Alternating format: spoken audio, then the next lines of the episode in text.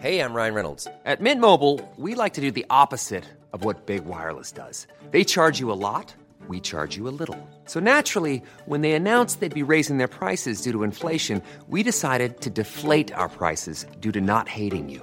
That's right. We're cutting the price of Mint Unlimited from $30 a month to just $15 a month. Give it a try at mintmobile.com slash switch. $45 upfront for three months plus taxes and fees. Promo rate for new customers for limited time. Unlimited more than 40 gigabytes per month. Slows. Full terms at mintmobile.com.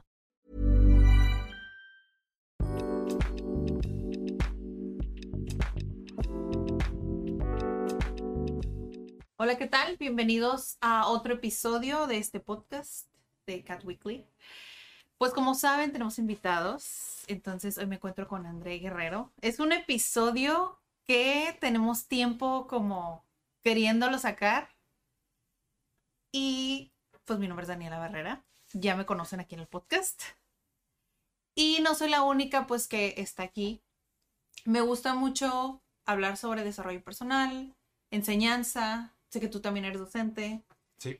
Y hay muchas cosas de las que podemos platicar y coincidir. Igual los episodios son como de una hora más o menos. Entonces, tengo preguntas, pero más que nada es una plática, o sea, no es una entrevista, sí tengo preguntas para sacar los temas, pero en sí, o sea, es simplemente una plática y estamos compartiendo nuestra experiencia.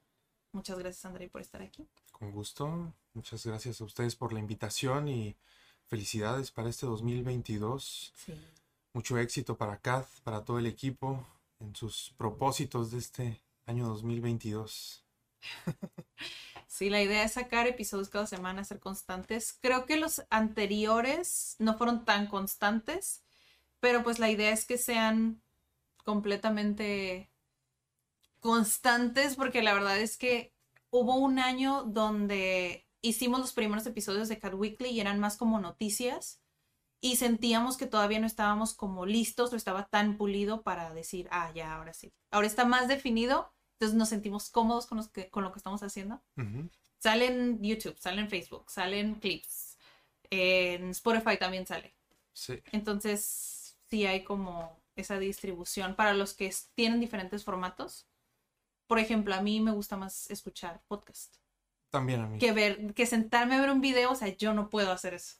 Sí. Pero pues hay gente que sí, entonces abarcamos como todos los formatos. Sí, es que formato podcast solamente escuchado te permite hacer otras cosas, ¿no? Sí. Es de las grandes ventajas, ¿no? Puedes estar lavando los trastes. Exacto. Por- Manejando. Exactamente, sí, haciendo tantas cosas y aprendiendo a la vez. Pero yo creo que la constancia la tiene cada, se nota, se nota, yo lo veo cuando Mm. eh, reviso sus redes sociales que constantemente están publicando entrevistas y eso creo que es clave para tener éxito en el internet ahorita. Así que sigan mis Gracias. ánimos para ustedes. Sí, queremos hablar, o sea, nuestros pilares es idiomas, desarrollo personal, negocios, pero pues en sí no es nada más, ah, pues bueno, el idioma o ah, los negocios, sino esa perspectiva de, de la gente de Tijuana, cómo es Tijuana y cómo hacer esa conexión con el mundo, porque pues no nada más hacemos los episodios para Tijuana. Entonces, si hablamos de Tijuana, estamos en la frontera con Estados Unidos, entonces es una ciudad mexicana que pues tenemos una cultura como muy mezclada, ¿no? Sí. ¿Tú sí eres de aquí? Sí, ¿Creciste aquí? sí, sí, sí, sí. Ok. ¿Y cómo fue para ti crecer como en Tijuana? Digo, Pues, supongo que no ajá. todos tienen la misma experiencia Sí, que crecen en la frontera.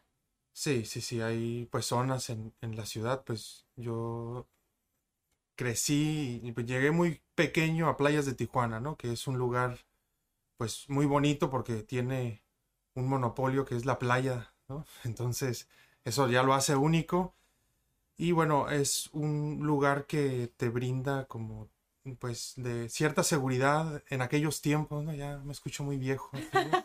pero en aquellos tiempos... Hace unos años. Hace, hace unas décadas, unas décadas, ¿no?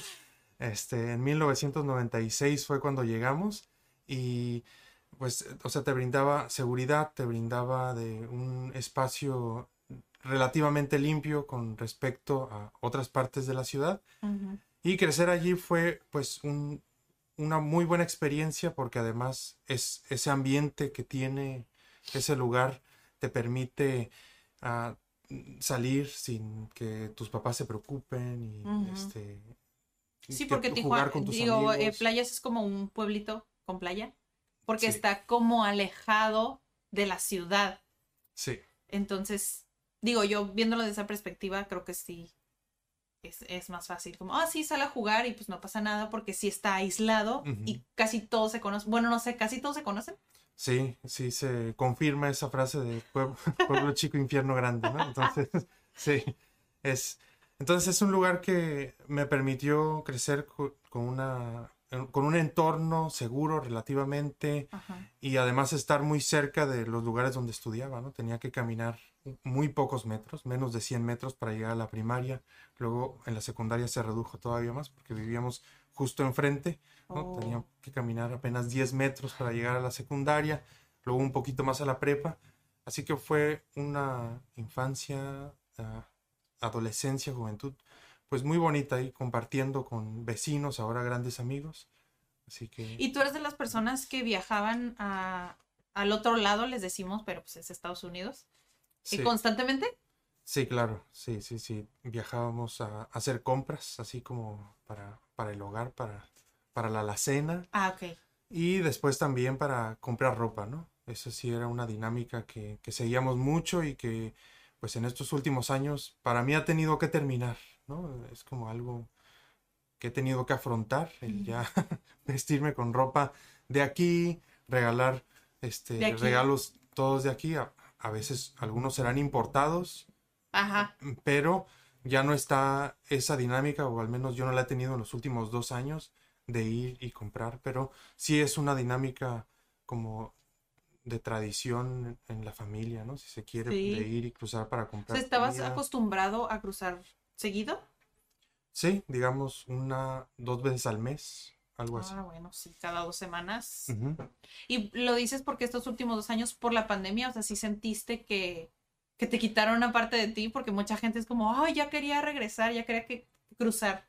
Sí Sí. lo sentiste como, Pues sí, es algo que uno tiene que afrontar como transfronterizo, ¿verdad? Que pues tiene una oportunidad que quizás en otras partes del país no hay, que es Sí. ir a comprar ropa a un relativo buen precio, pero también relativamente nueva, ¿no? Como últimos modelos, por así decirlo. Ajá.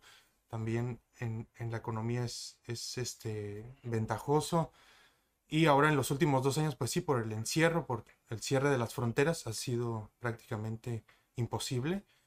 Y es algo a lo que ya me acostumbré porque ya me puse la vacuna, ajá, la más reciente, ¿no? AstraZeneca, y creo que esa está permitida para Sí. ir a Estados Unidos.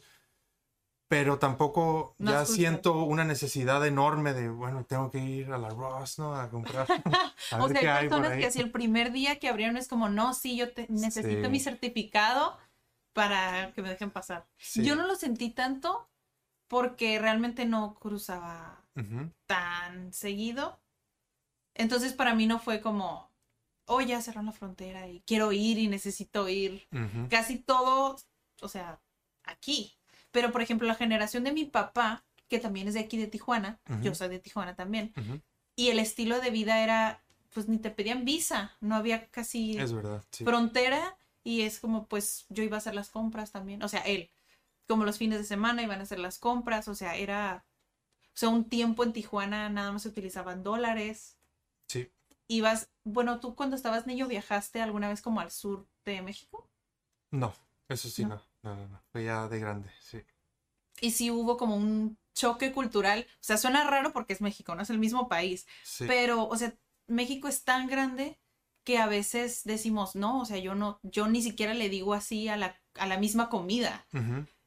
¿Fue para ti diferente como cuando viajaste? En todos los sentidos. Es muy reciente ese viaje que hice hace poco a Chiapas Ah, con mi novia y la verdad es que me sorprendió esa... O sea, ahí entendí esta frase que puede ser muy cliché, que es México es un país multicultural, pero ahí yo lo confirmé, ¿no? No hay un dijiste, México. esto es como otro país. Sí, definitivamente, o sea, y te puedo decir, ¿no? En, en el ámbito, por ejemplo, económico, pues allá el turismo, ¿no? Parece ser como algo que empuja mucho la economía, además de otros sectores del sector primario, como la extracción minera, que aquí pues simplemente O sea, aquí no, no se da, nada de ¿no? eso. Aquí es la industria manufacturera y, ¿Y ya? algunas otras cosas más Sí. de servicios y punto, ¿no? Y luego, en, en términos políticos, yo estaba pues admirado, ¿no? De lo que pasa allá, que aquí simplemente no te puedes imaginar que un grupo de personas organizadas puedan detener una carretera porque se sienten perseguidos o se sienten amenazados por grupos criminales o quién sabe por qué, pero que tengan ese valor para plantarse y cerrar una carretera donde están pasando vehículos que están moviéndose de municipios importantes de Chiapas. Y luego cobrarte 50 pesos, ¿no? ¿Por qué? Porque, porque, porque quiero, ¿no? Y, ahí tienen el machete. Yo tengo el poder de la carretera. Y, ahí tienen el machete, ¿no? Sí, sí, sí, ahí, lo tienen y bueno, sí, le pago la cuota, ¿cómo no, verdad? Entonces, luego hay así desde otras dimensiones como la cultura donde también, ¿no? O sea, es una cosa muy diferente. Cultura vial, me sorprendía mucho ver pues familias, ¿no? Papá, mamá y un hijo, a veces hasta dos, en una motocicleta sin casco, ¿no? Y pasaban al lado, al lado de las patrullas y como si nada, ¿no? O sea, es algo que está, voy a usar esta palabra que a veces no me gusta tanto, normalizado parece, ¿no? Allá. Y que aquí, pues no, no, no. Sabes que te puede detener alguien, sabes que no es tan fácil. Sí, sabes que no es tan fácil también organizar a gente para cerrar una carretera y sí, totalmente diferente y también pues entiende esta parte que te digo de el México multicultural. ¡Qué loco! O sea, está loquísimo porque sí, o sea, a veces que no sé, platico con familiares o así, comparamos México con, por ejemplo, Europa, ¿no? Que si lo comparas así, tal cual, o sea, son casi tres países de Europa, México, o cuatro, o cinco que es como todos los estados, casi, casi yo podría decir que es como si fuera un país diferente. Sí. O sea, por la cultura, por las palabras, por tantas cosas que son diferentes aquí, o sea, entre estados. Muy diferente. Sí, sí, sí, sí, sí. También, pues, sin lugar a dudas, el tema medioambiental y ecológico allá es otra cosa, ¿no? Tiene una riqueza natural ah, enorme. Y aquí, pues, no carecemos de mucho de, de eso, pero bueno, aquí pues, la, ubicación geográfica nos permite dinamizar la economía hacia otros sectores que también pues aportan a la ciudad. ¿Cómo, ¿Cómo piensas que, por ejemplo, a ti te beneficia? Porque mis preguntas es como quién eres, pero a veces es muy abstracto, ¿no? Sino, Tijuana, ¿cómo crees que ha como aportado a tu vida? O sea, ¿sientes que es muy diferente como al mexicano que es del sur? ¿O cómo te sientes en ese aspecto?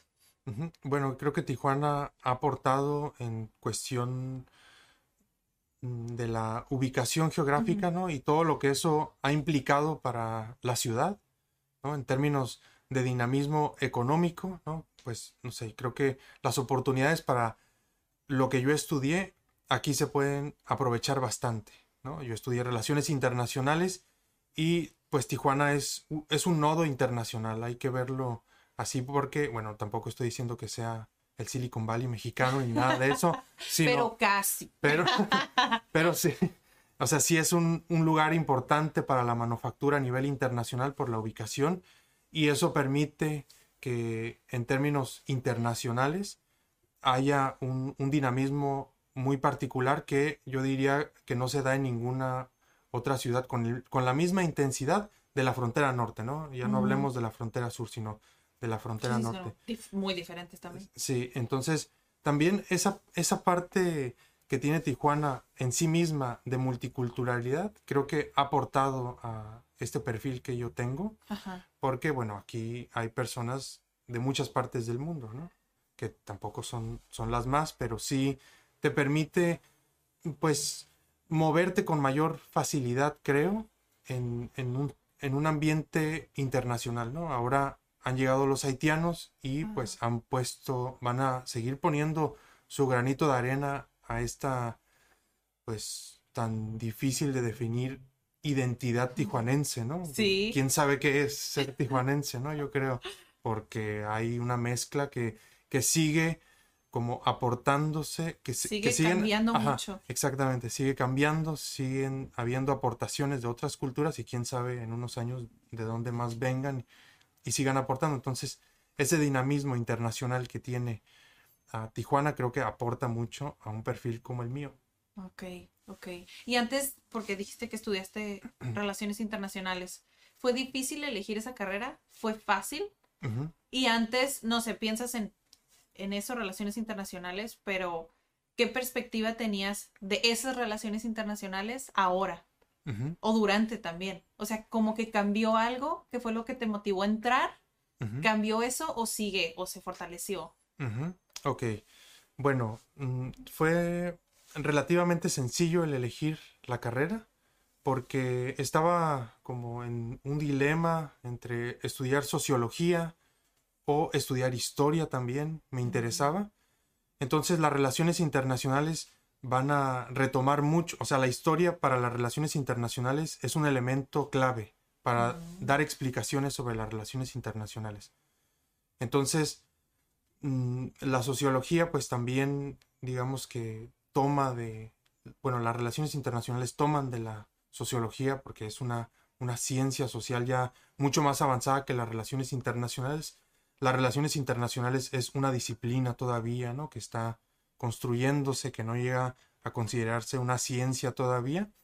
Entonces, no sé, para mí fue como la disciplina que me podía permitir entender un fenómeno que pues a priori me parecía interesante entender cómo se relacionaban los países entre sí, pero que al mismo tiempo tomaba al menos mucho de la historia y de la sociología, pues otro poco.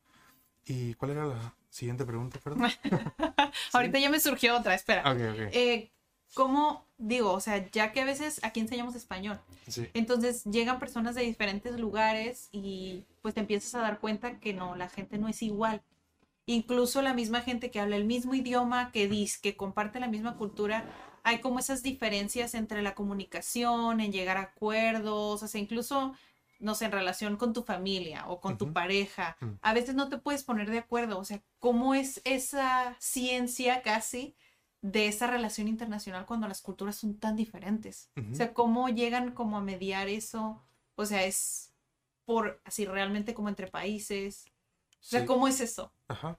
Eh, me preguntabas cómo, cómo ha cambiado mi visión, me acuerdo, ¿no? Sobre... Sí, antes de, Ah, de ajá, estudiar la carrera, antes- o sea, como que pensabas que era relaciones internacionales, sí se fortaleció como ese deseo o cambió. Ujú. Ok. Ah, el- la disciplina tiene algo que es que suena muy bonito, ¿no? Tiene, Sí, sí. tiene, tiene como... Suena a tolerancia y todos nos llevamos muy bien. Sí, sí, sí. Entonces eso puede atraer a las personas y puede ser un, un error que puede tomar uno, ¿no? De, de verlo así como que suena muy bonito. Sin y, ah, conflictos. ¿no? Yo, ajá, exactamente. Entonces, es, ese es un tema que uno tiene que asumir más o menos a la mitad de la carrera o un poquito antes, en quizás primeros semestres, en donde ya te vas a afrontar a pues un grupo de teorías que van a explicar cómo funciona el mundo y la más pesimista es la teoría del realismo. Que pues ellos te dicen explícitamente que aquí no hay amigos, ¿sí? Que lo que hay es intereses y que por lo tanto los países se van a mover conforme A a, sus eso, ¿no? intereses, A- sí. a sus intereses. Entonces, eh, esa explicación, aunque sea muy dura, pues tiene mucho de realidad y yo creo que explica gran parte de lo que está pasando en el mundo actualmente, ¿no? Guerras, mm, eh, intereses por recursos naturales. Entonces, mm, o sea, sí ha sido, puede ser decepcionante, ¿no? Ir, ir dándote cuenta, si lo ves desde esa perspectiva, cómo es que funciona el mundo. Ahora hay otros, otra corriente que es como la contraparte del Como la parte realismo. bonita. Pues más la que más optimista, ¿no? Quien, quien lo ve más optimista el mundo, eh, que es el idealismo, ¿no? Los idealistas van a tener una visión de cooperación, entonces le van a responder a los realistas. A ver, si tú dices que los estados, los países son egoístas en sí mismos, ¿por qué después vemos actos de cooperación y por qué vemos a la Organización de Naciones Unidas que existe como un espacio para el diálogo, para la cooperación?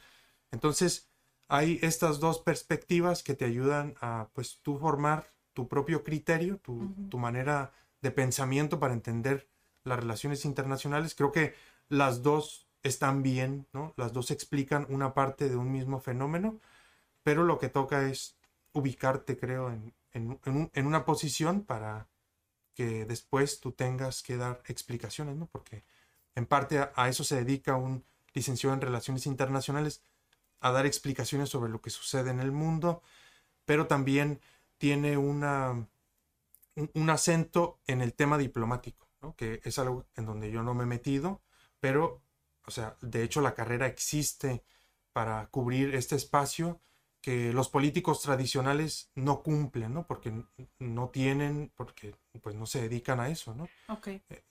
Entonces, mm, la diplomacia es algo que tiene pues todo un conocimiento detrás, un, un protocolo que hay que entender y para eso se crea también esta licenciatura en relaciones internacionales, estos conocimientos para formar a estos cuadros que después son cancilleres, embajadores, cónsules, etcétera. Nice. O sea, se- creo que nadie nunca me había explicado como realmente. Ah, ok. Bueno, un poquito, ¿no? Porque no puedes resumir cuatro años de licenciatura en 20 minutos de episodio. Claro, Pero a imposible. grandes rasgos creo que sí nos dijiste como, pues bueno, esto es lo que yo pensaba y esto es lo que te dicen que es, pero aún así es verlo de, de, los, de las dos maneras, pero es encontrar un equilibrio, que es lo que dices tú, o sea, no, no hay como que una manera mala o buena de ver las cosas, simplemente es verlas como son y cómo quieres llevarlo. Así es, así es. Entonces, depende mucho dónde te ubiques, o sea, en, en términos de pensamiento, qué tan optimista sea, seas, qué tan realista seas, pues cómo vas a entender al mundo, ¿verdad? Entonces, son, son aportaciones que te ayudan a, a entender lo que pasa en, a nivel internacional, pero luego también te tienes que ubicar en tu propia realidad, ¿no? Y decir, bueno, quizás estas teorías se han creado en centros de investigación de Estados Unidos, de Europa, Ajá. y luego, pues, ¿qué pasa con América Latina? ¿Qué pasa con México? ¿no? Que tenemos una realidad, pues, de atraso, ¿no? De, de mucha desventaja socioeconómica, tecnológica, y de ahí también tiene que partir de una categoría que es la que se propone que sea la que utilicemos desde América Latina, que es la crítica, ¿no? Ajá. y decirle quizás a estas dos perspectivas, pues a ver, aquí están ¿Dónde pasando otras cosas. ¿no? Aquí, o sea, Es verlos como las necesidades, que es lo que dices tú, ¿no? Como que yo no lo pienso mal, o sea, que sea como algo malo o negativo, fatalista, decir, pues sí, es que se mueve por los intereses, pero es que a veces, si intereses, suena como muy, como muy feo. Siento yo que es más verlo como por necesidad, o sea, tal vez no sé, México no va a tener las mismas necesidades que Rusia porque sus naturalezas son muy diferentes. sí, Entonces creo que es verlo como tú dices, o sea, ese, ese balance entre las dos cosas, porque pues sí, o sea, son intereses porque a veces es una necesidad y tienen que verlo de esa manera. definitivamente. Sí, es entonces ubicarse también en el contexto nacional, local, pues para ir a- para partir desde allí y poder dar explicaciones o comprensiones sobre lo que está pasando, ¿no? Y tampoco quedarse con ninguna de las dos visiones así muy, muy estricto, ¿no? O de manera ortodoxa. La pregunta va a sonar un poco académica, Está bien. pero es ¿cuál es el perfil de egresado? Que en pocas palabras es ¿qué puedes hacer cuando sales de la carrera de relaciones internacionales? Ok, puedes hacer en principio eso que decía de manejarte en un ambiente de cancillería, de ah, secretaría, ministerio de relaciones exteriores internacionales, sí, como asesor, como, como encargado también, creo Como que un vínculo entre ajá, países. así es. Ok. Am, o también ocupar puestos en embajadas o en este, consulados para asesorar también a los que toman las decisiones allí. Tienes las, las bases, el conocimiento para poder dar este tipo de asesorías, pero también en ámbitos privados creo que un licenciado en relaciones internacionales puede ser útil para hacer vínculos también, ¿no? O sea, si una empresa quiere hacer vínculos con otra empresa u- o, o también una organización civil en otro país, un licenciado en relaciones internacionales puede marcar el camino, puede hacer contactos, ¿sí? Y, y entonces no está exclusivamente delimitada al ámbito público o del sector público, Ajá. sino hay, hay otros ámbitos, pues que hoy en día un licenciado en relaciones internacionales puede aportar bastante porque estamos en una época de una globalización muy intensa. Entonces, pues un licenciado en relaciones internacionales puede ayudar a internacionalizar al sector público, pero también a empresas, a organizaciones de la sociedad civil o a la misma academia, ¿no? O sea, a, a- a universidades que siempre quieren internacionalizarse, quieren tener vínculos, convenios con otras universidades del mundo para tener movilidad, para hacer investigación, para pues, tener una perspectiva más amplia ¿no? de lo que sucede en fenómenos del mundo. Y luego también, pues, en un ámbito más de investigación, pues puede hacer este, investigaciones mm, y dedicarse al ámbito académico en principio, ¿no? Ok, Ujú. ok. ¿Y tú has, te has dedicado a la investigación? Sí, así es, así es. Y también ahorita. eres docente. También, así es. De esas cosas que has mencionado o que has hecho, ¿cuáles te han gustado más? Ah, bueno, creo es que, todo tiene su chiste, ¿verdad? Sí, Pero creo que sí, así es, todo, todo tiene así su, su lado bonito. Yo he estado, creo que en, en prácticamente todos los sectores.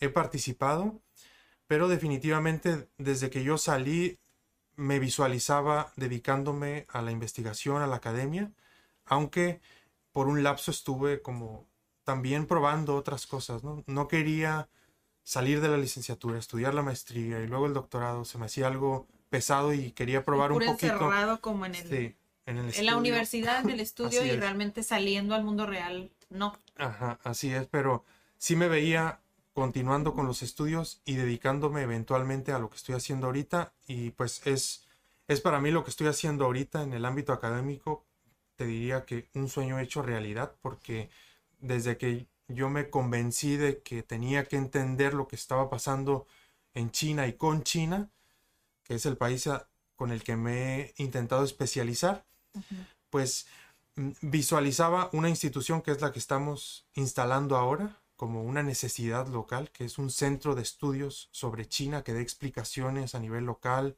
y nacional sobre lo que está pasando con ese país. Entonces, ahorita está sucediendo y para mí es como pues un sueño hecho realidad y, y estoy muy contento. Ahorita es como el- en donde más a gusto me siento.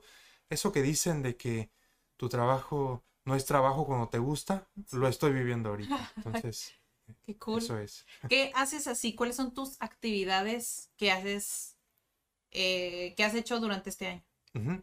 Ok, em, tenemos eh, como principal actividad la docencia. Esto es como lo que está en la base de las actividades de un profesor de tiempo completo en la Universidad Autónoma de Baja California. Ujú.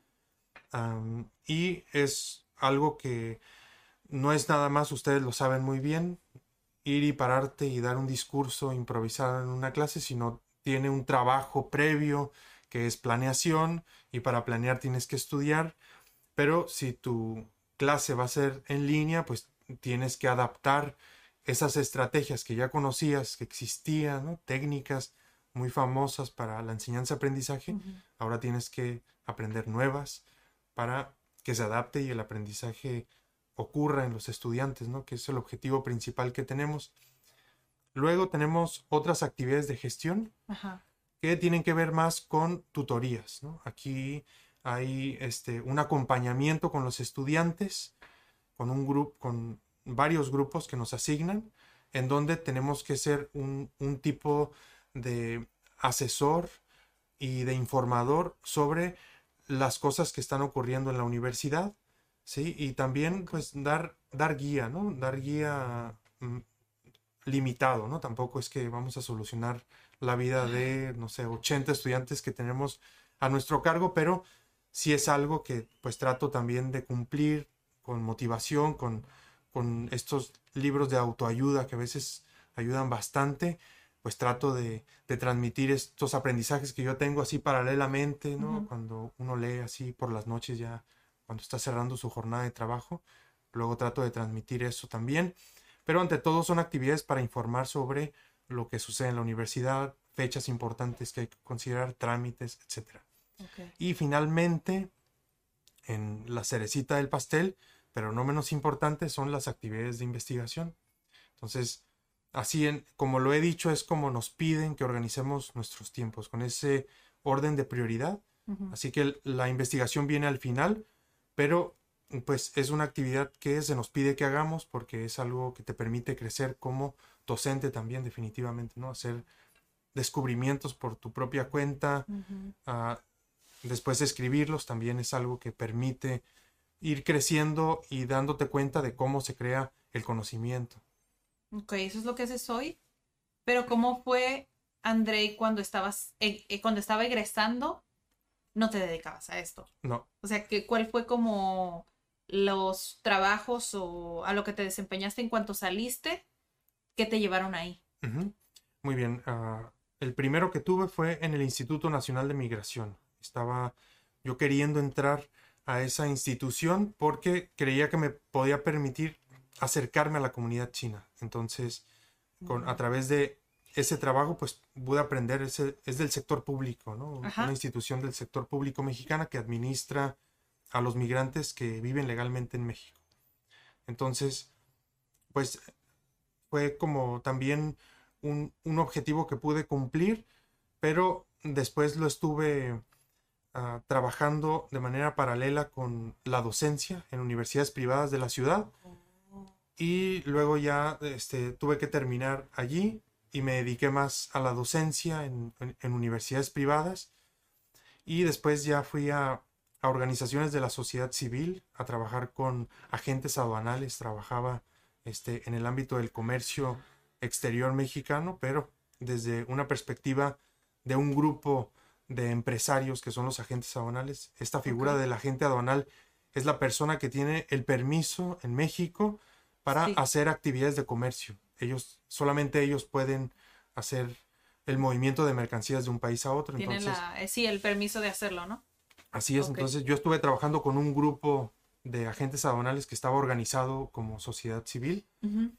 Y luego también, este, paralelamente también no dejaba de enseñar en, en universidades, pero después ya creía que ya el tiempo estaba como presionando un poco, ¿no? Ya no era un joven.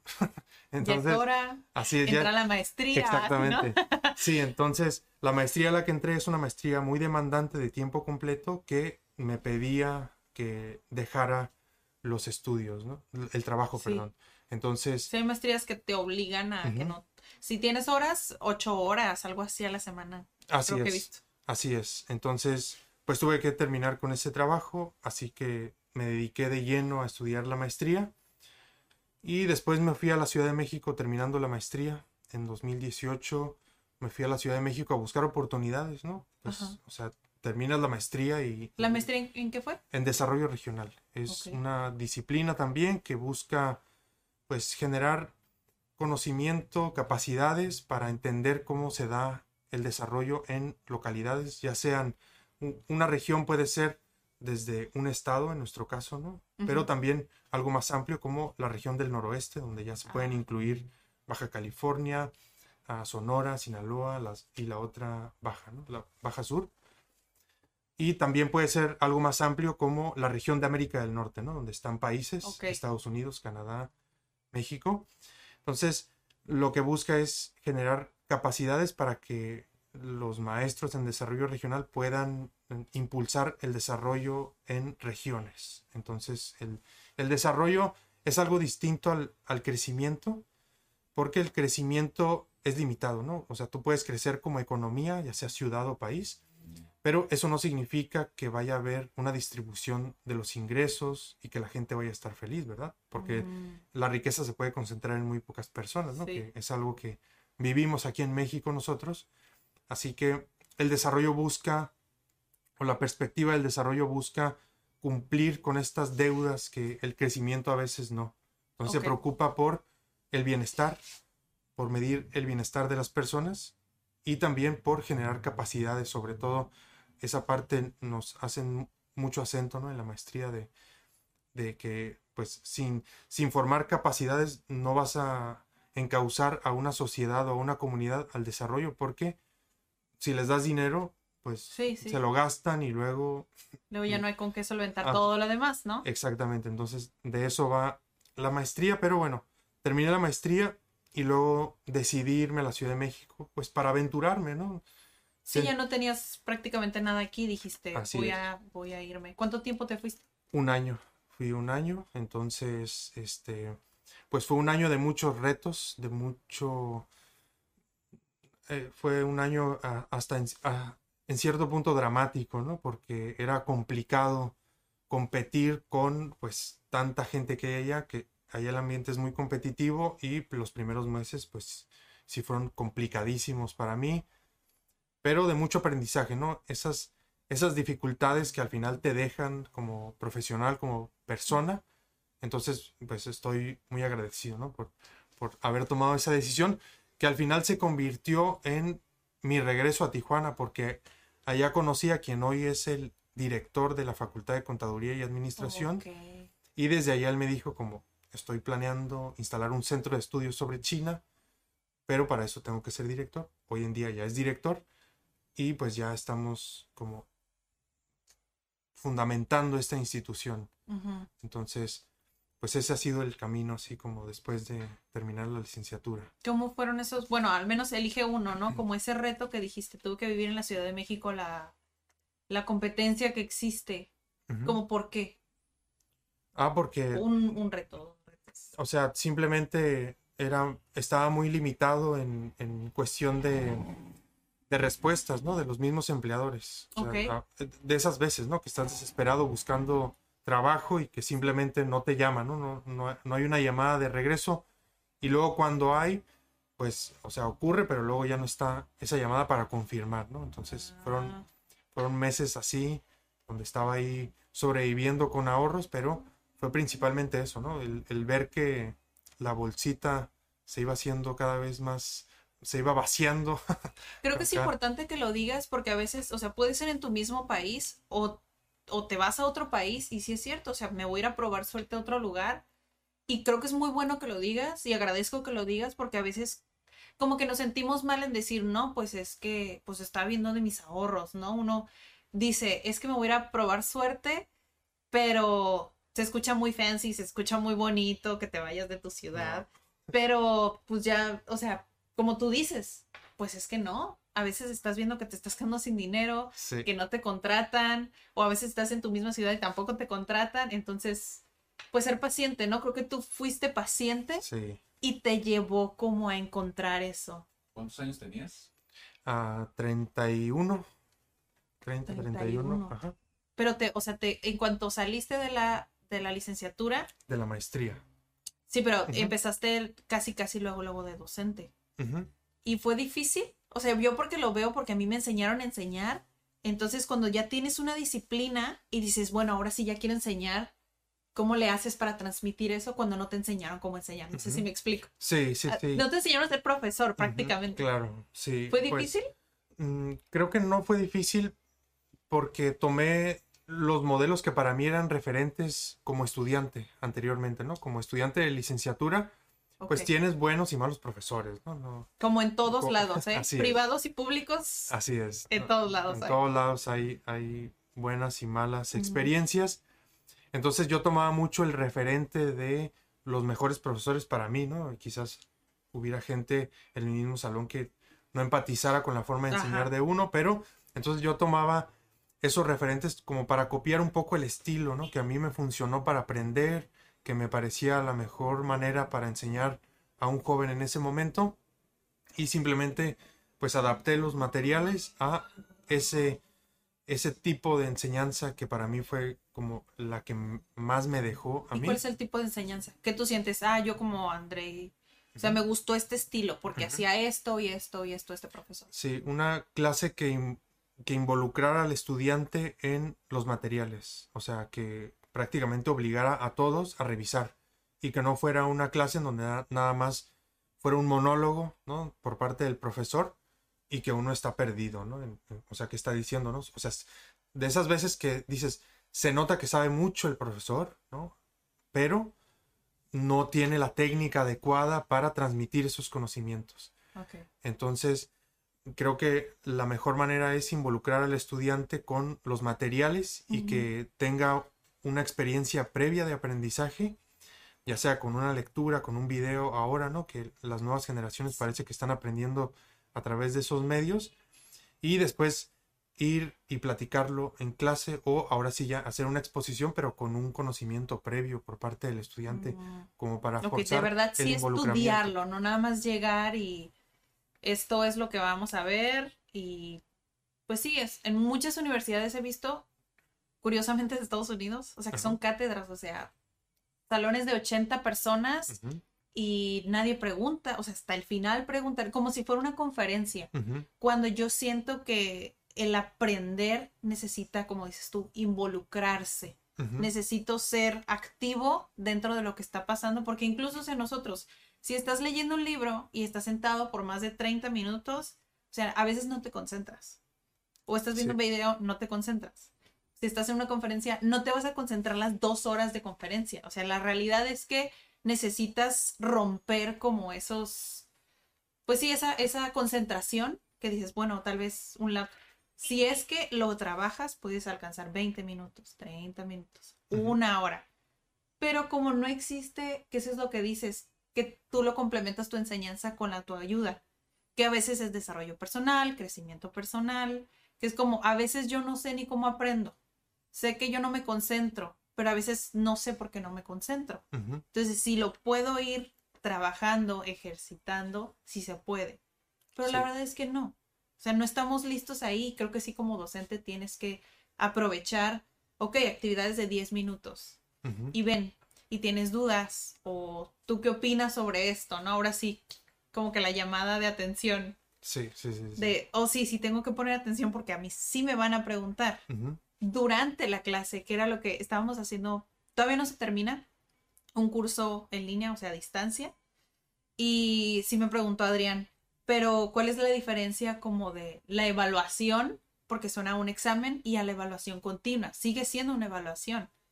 Y pues yo le comenté y le dije, pues sí, en general sí es una evaluación, entre comillas, pero creo que la palabra continua es que los estás viendo todo el tiempo, involucra un asesoramiento.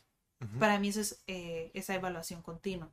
Ujú. Que evaluación al final de un curso, la verdad, para mí no. Entiendo que los exámenes son importantes, pero, o sea, al final no. Esa retroalimentación, casi diaria, si se puede, Sí. o sea, para mí es muchísimo más efectiva. Sí, definitivamente ahí es cuando ves realmente esos cuadros de estudiantes que te permiten ver que sí hay unas experiencias de aprendizaje, ¿no? Durante el curso y no tanto en la fecha del examen, ¿no? Que en donde, bueno, sí puedes medir los conocimientos para cumplir con el requisito de que haya una evaluación, pero yo creo que sí deja más esas charlas, ¿no? Cuando ellos están haciendo aportaciones o cuando están demostrando que sí leyeron, que sí vieron los materiales que dejaste o que están pensando simplemente, ¿no? Que están reflexionando que es algo que uno pues pide, ¿no? Que, que exista esa, esa reflexión, ¿no? Eh, Entonces, sí, eh, la, el, el aprendizaje o la evaluación continua, pues creo que es más valiosa que evaluación sin, sin apellido, ¿no? Sí. Más cuando te apasiona el tema, que dices, es que quiero que lo entiendan, ¿no? Y a veces uno como docente hace de mil cosas para que lo entienda, porque a veces es eso, o sea, encontrarles la manera para que lo entiendan y ya después solitos van a encontrar el interés. ujú, Sí, Creo que eso es un, ese es un buen docente. sí, sí, sí, sí, tienes mi aprobación. Gracias, gracias.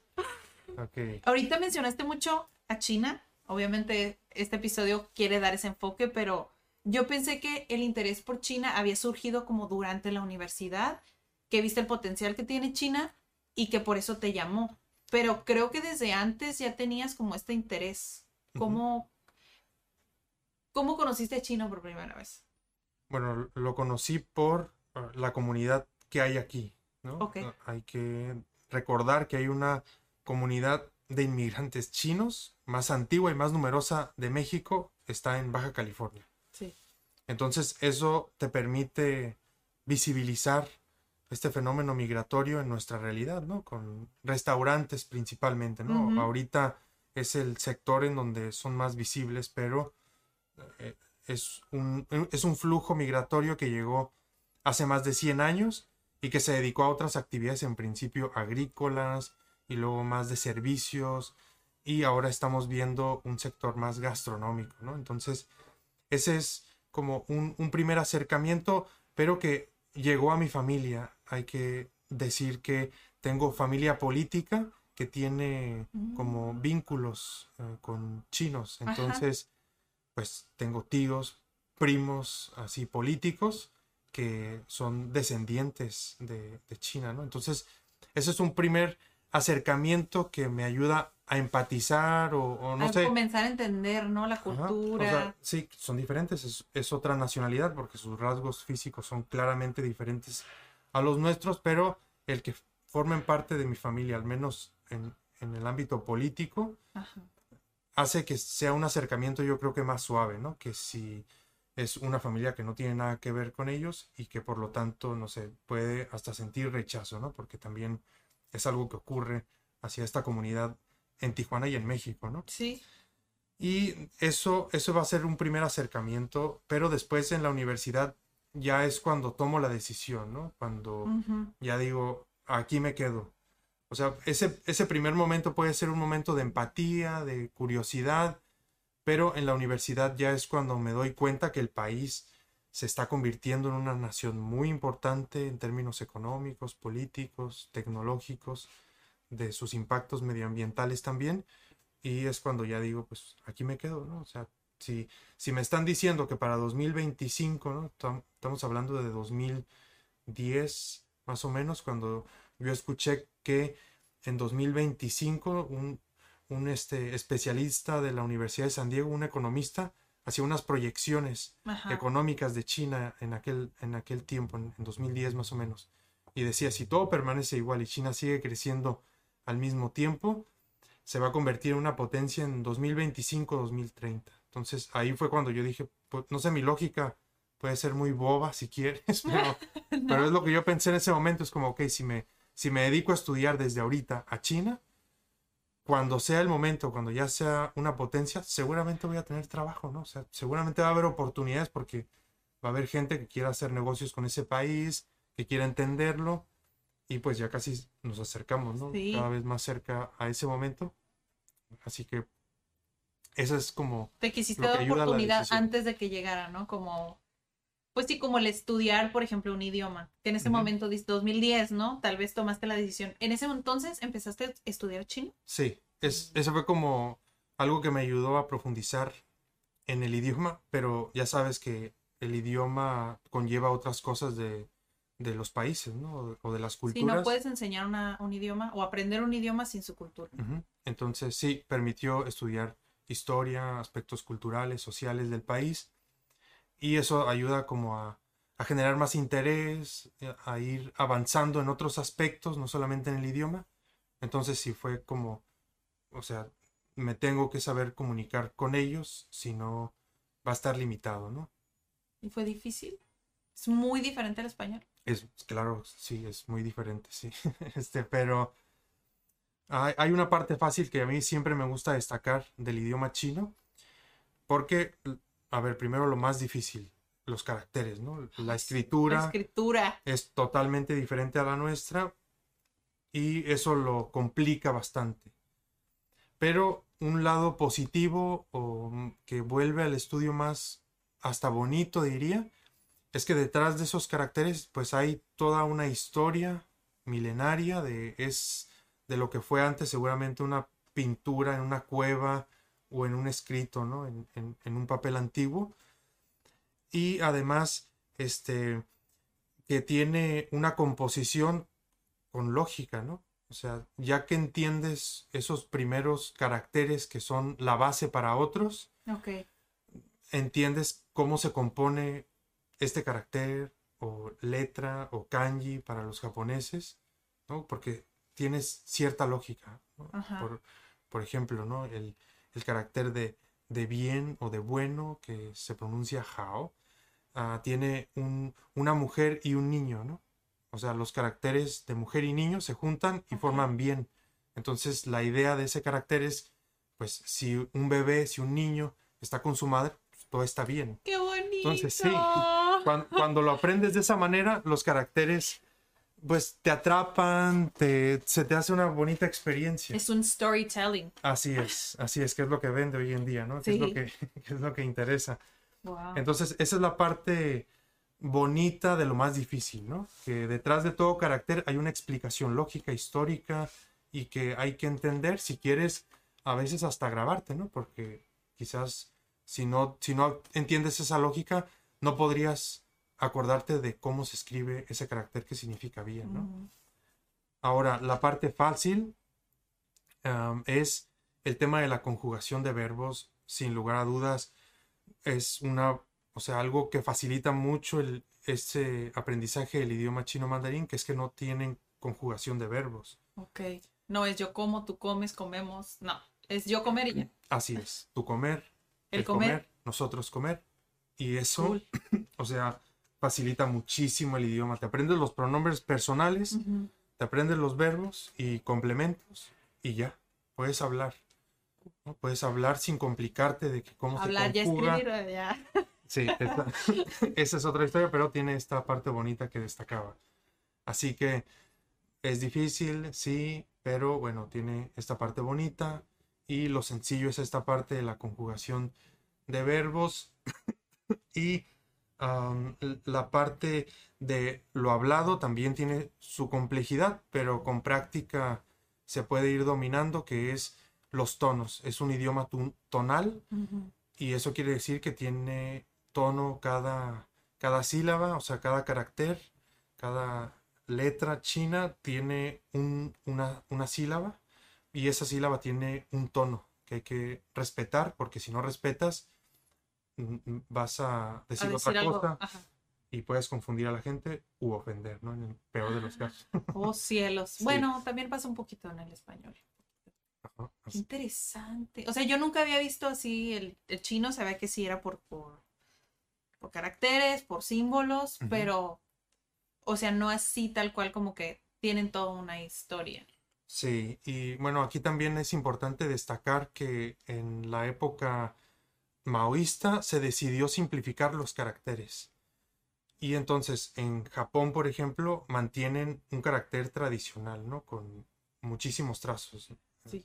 Entonces, eso también lo tiene Taiwán, por ejemplo, ¿no? Que es un, un territorio de facto que los chinos dicen que son parte de su territorio, los chinos comunistas dicen que son parte de su territorio, pero al interior de esa isla hay gente que proclama independencia y de hecho hay 14, 15 países del mundo que reconocen a Taiwán como un como país independiente, pero Taiwán ha mantenido mucha tradición de la China milenaria, de la China este, antigua. Lo que, lo que sucedió en la época comunista de China fue que se destruyó mucho el pasado porque creían que eso atrasaba al país. Y en Taiwán ocurrió esto. Entonces, tampoco ocurrió esa simplificación de los caracteres que sí hicieron los comunistas. Entonces, en la China grande, continental, comunista, ahí se han simplificado los caracteres y eso es relativamente más sencillo que si aprendes con muchísimos trazos que puede contener un carácter hoy, no sé, por decir algo, cinco trazos, pero en, el, en los caracteres antiguos que se enseñan en Taiwán o en Japón pueden ser el doble o más, ¿no? Incluso, entonces, eso también es, eh, se hizo, la decisión se tomó para que los extranjeros pudiéramos aprender y comunicarnos más fácil con los chinos. Entonces, se perdió algo de tradición, pero ha facilitado que estos caracteres sean más sencillos de aprender. ¿Y cómo ves esta destrucción, porque fue la palabra que tú usaste, pues de las tradiciones, de la cultura, de muchas cosas? O sea, ¿lo viste también como ellos, como algo bueno, o cómo lo ves? Por ejemplo, si pasara hoy, ¿cómo Sí. lo verías? Es que, eh, no sé, es, es difícil para uno como tijuanense en el siglo XXI dar un juicio, ¿no? De, de lo que ocurrió hace tanto tiempo y en un país tan lejano al nuestro, ¿no? Pues sí. Que, Fuera de Yo- contexto, ¿no? sí, Que, que yo siempre confieso no saber nada sobre China porque es un abismo de, Es que entre más de sabes, cosas. sabes que sabes menos. Así no sé si me explico. Sí. Sí. Definitivamente. Entonces, a ver, ah, son, son decisiones que se tuvieron que tomar muy, muy difíciles. Hey, I'm Ryan Reynolds. At Mint Mobile, we like to do the opposite of what Big Wireless does. They charge you a lot, we charge you a little. So naturally, when they announced they'd be raising their prices due to inflation, we decided to deflate our prices due to not hating you. That's right. We're cutting the price of Mint Unlimited from $30 a month to just $15 a month. Give it a try at mintmobile.com slash switch. $45 upfront for three months plus taxes and fees. Promo rate for new customers for limited time. Unlimited more than 40 gigabytes per month. Slows. Full terms at mintmobile.com. How would you like to look five years younger? In a clinical study, people that had volume added with Juvederm Voluma XC in the cheeks perceived themselves as looking five years younger at six months after treatment. Look younger, feel like you. Add volume for lift and contour in the cheeks with Juvederm Voluma XC. Reverse signs of aging by adding volume to smooth laugh lines with Juvederm Volure XC. For important safety information and to find a licensed specialist, visit juvederm.com. That's J U V E D E R M.com. Not for people with severe allergic reactions, allergies to lidocaine, or the proteins used in Juvederm. Common side effects include injection site redness, swelling, pain, tenderness, firmness, lumps, bumps, bruising, discoloration, or itching. There's a risk of unintentional injection into a blood vessel, which can cause vision abnormalities, blindness, stroke, temporary scabs, or scarring. Talk to a licensed specialist to find out if it's right for you. Y que creo que las dos versiones van a tener su, su lado, su lado que hay que como compre- Entender, ajá, ¿no? comprender. Ah, es difícil, es difícil para mí dar un juicio de valor, pero a ver, o sea, el, el lado comunista necesitaba modernizar al país porque era un, un régimen en el que tenía China bastante atrasado, ¿no? Era un imperio antes de que se instaurara de- la república. Ajá. Entonces el país se tenía que modernizar sí o sí. Pero además había venía China de una etapa bastante complicada que donde hubo intervenciones extranjeras de Japón, de Francia, de Rusia y de otros países, también eh, el Reino Unido.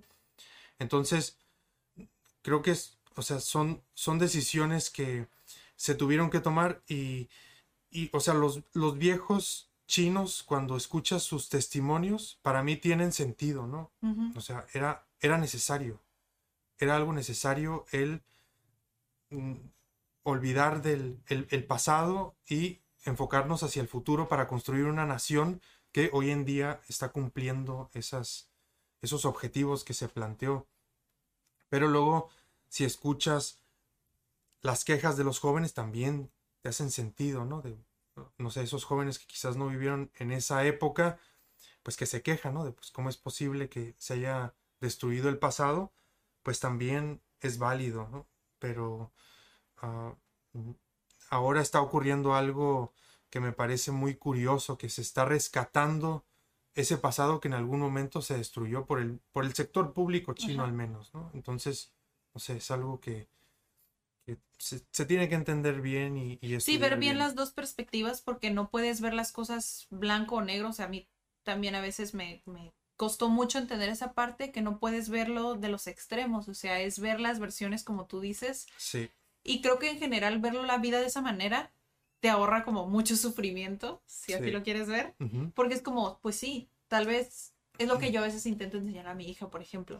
Hay gente que tiene diferentes opiniones, pero no por eso están mal o están bien, simplemente piensan diferente y hay que intentar, pues, enseñar ese respeto o esa tolerancia. Es, Esa persona es feliz con lo que piensa o con lo que hace. sí, Entonces, pues a veces uno no puede hacer nada y creo que sí es ver esas perspectivas. Yo también no sé cómo lo vería. Sí, es que es difícil, es difícil desde acá, pero sí, sin duda el blanco y negro no ayuda en este tipo de fenómenos tan complejos, sino hay que entender que se está en una zona gris de matices y se necesita como un estudio muy especializado para, Mm. mm, para poder como evaluar si fue bueno o malo hoy en día, ¿no? Ya visto hoy en día, como ya si no hubiera ocurrido eso, China no sería el país tan Sí. importante que es hoy en día, ¿no?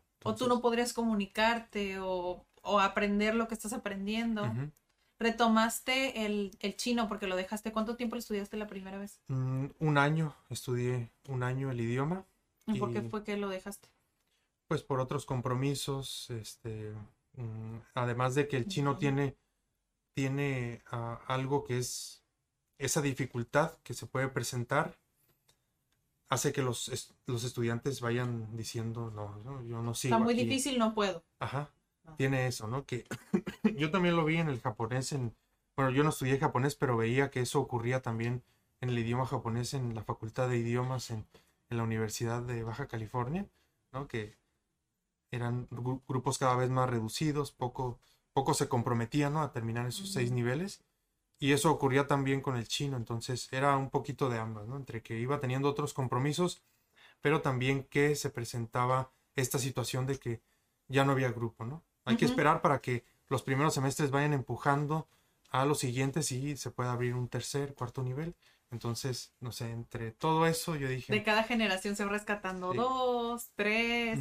Pero no nada más pasa con el chino o el japonés. O sea, no, no, que no piensen que nada más es porque, ah, son lenguas asiáticas, son difíciles y por eso la gente deserta.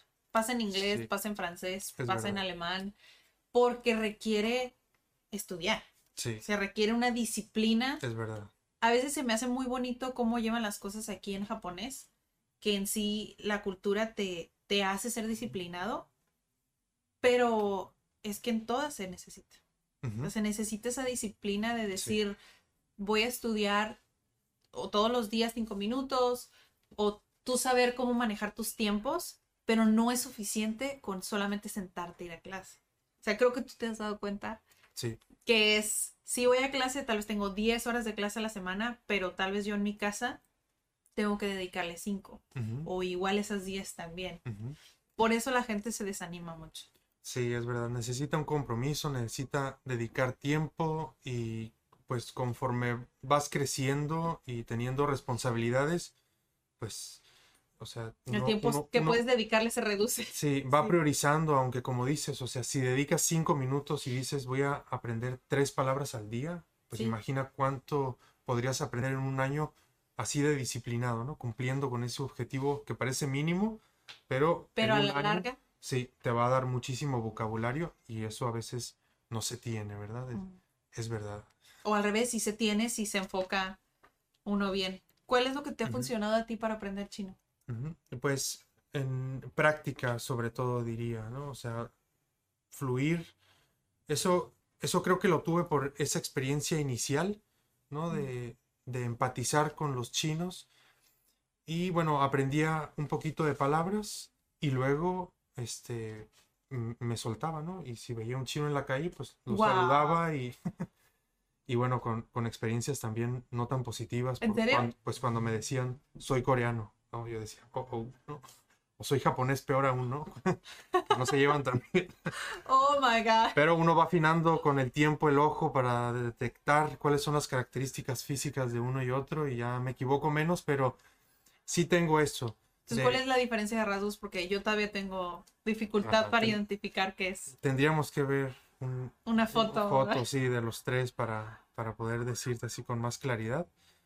Pero ah, esa parte para mí como me ayudó bastante, el, el fluir y pues no sé si era una persona, o sea, yo me pongo en sus zapatos y digo, ¿cómo te sentirías tú mexicano si estuvieras en China y llegara un chino y te hablara en español? Pues no sé, yo me pondría contento, ¿no? De que me Sí. hablaran en mi idioma nacional. Entonces, bueno, a veces también hay experiencias de gente que se saca de onda, ¿no? De, de chinos que, no sé, que te dan la espalda, pero pues no sé, no, ya es cuestión de tu autoestima si te va, si vas a dejar que te afecte eso o no. Pero esa parte para mí fue clave para seguir aprendiendo de una manera realista, ¿no? Y no con el, con la lección.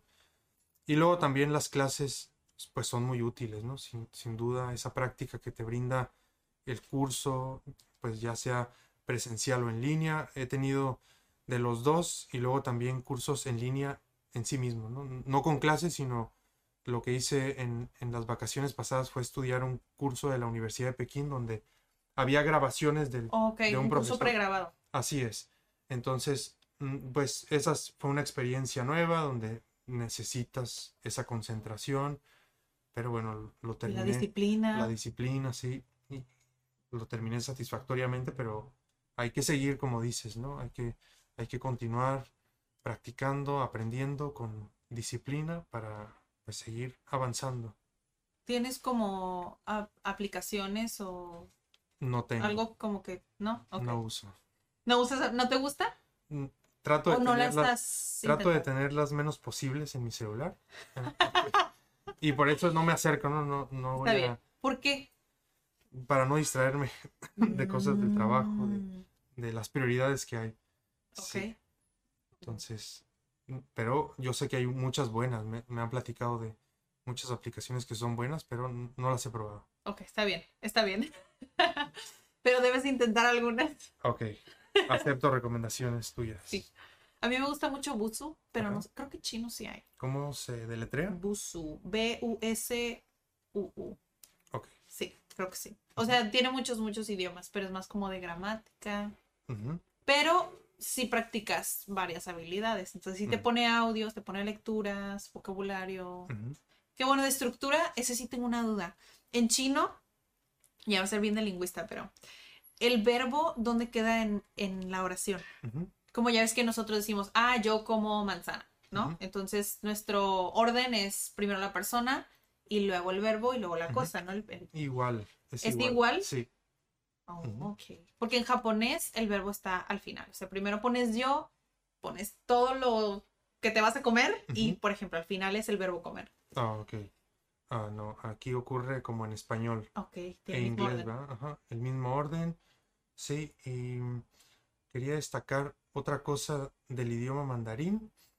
mm, sobre el, el tema de también como lo fácil que puede ser a comparación de otros idiomas, Ajá. que es con los tiempos, ¿sí? Que muchas cosas se dan por contexto o por lógica y por lo tanto tampoco a veces es necesario conjugar el verbo cuando hablas en futuro, ¿no? Entonces si dices, por ejemplo, yo comer mañana, significa que tú Ah, comerás.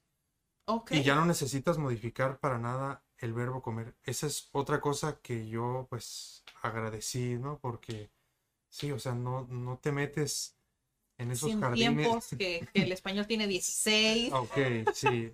Entonces, es otra cosa que, que se da por sentado, ¿no? O sea, o sea, se da por el contexto. Si dijiste yo comer ayer, pues ya, ¿no? La, pala- el- la frase en sí se vuelve en pasado y punto, ¿no? No necesitas modificar nada.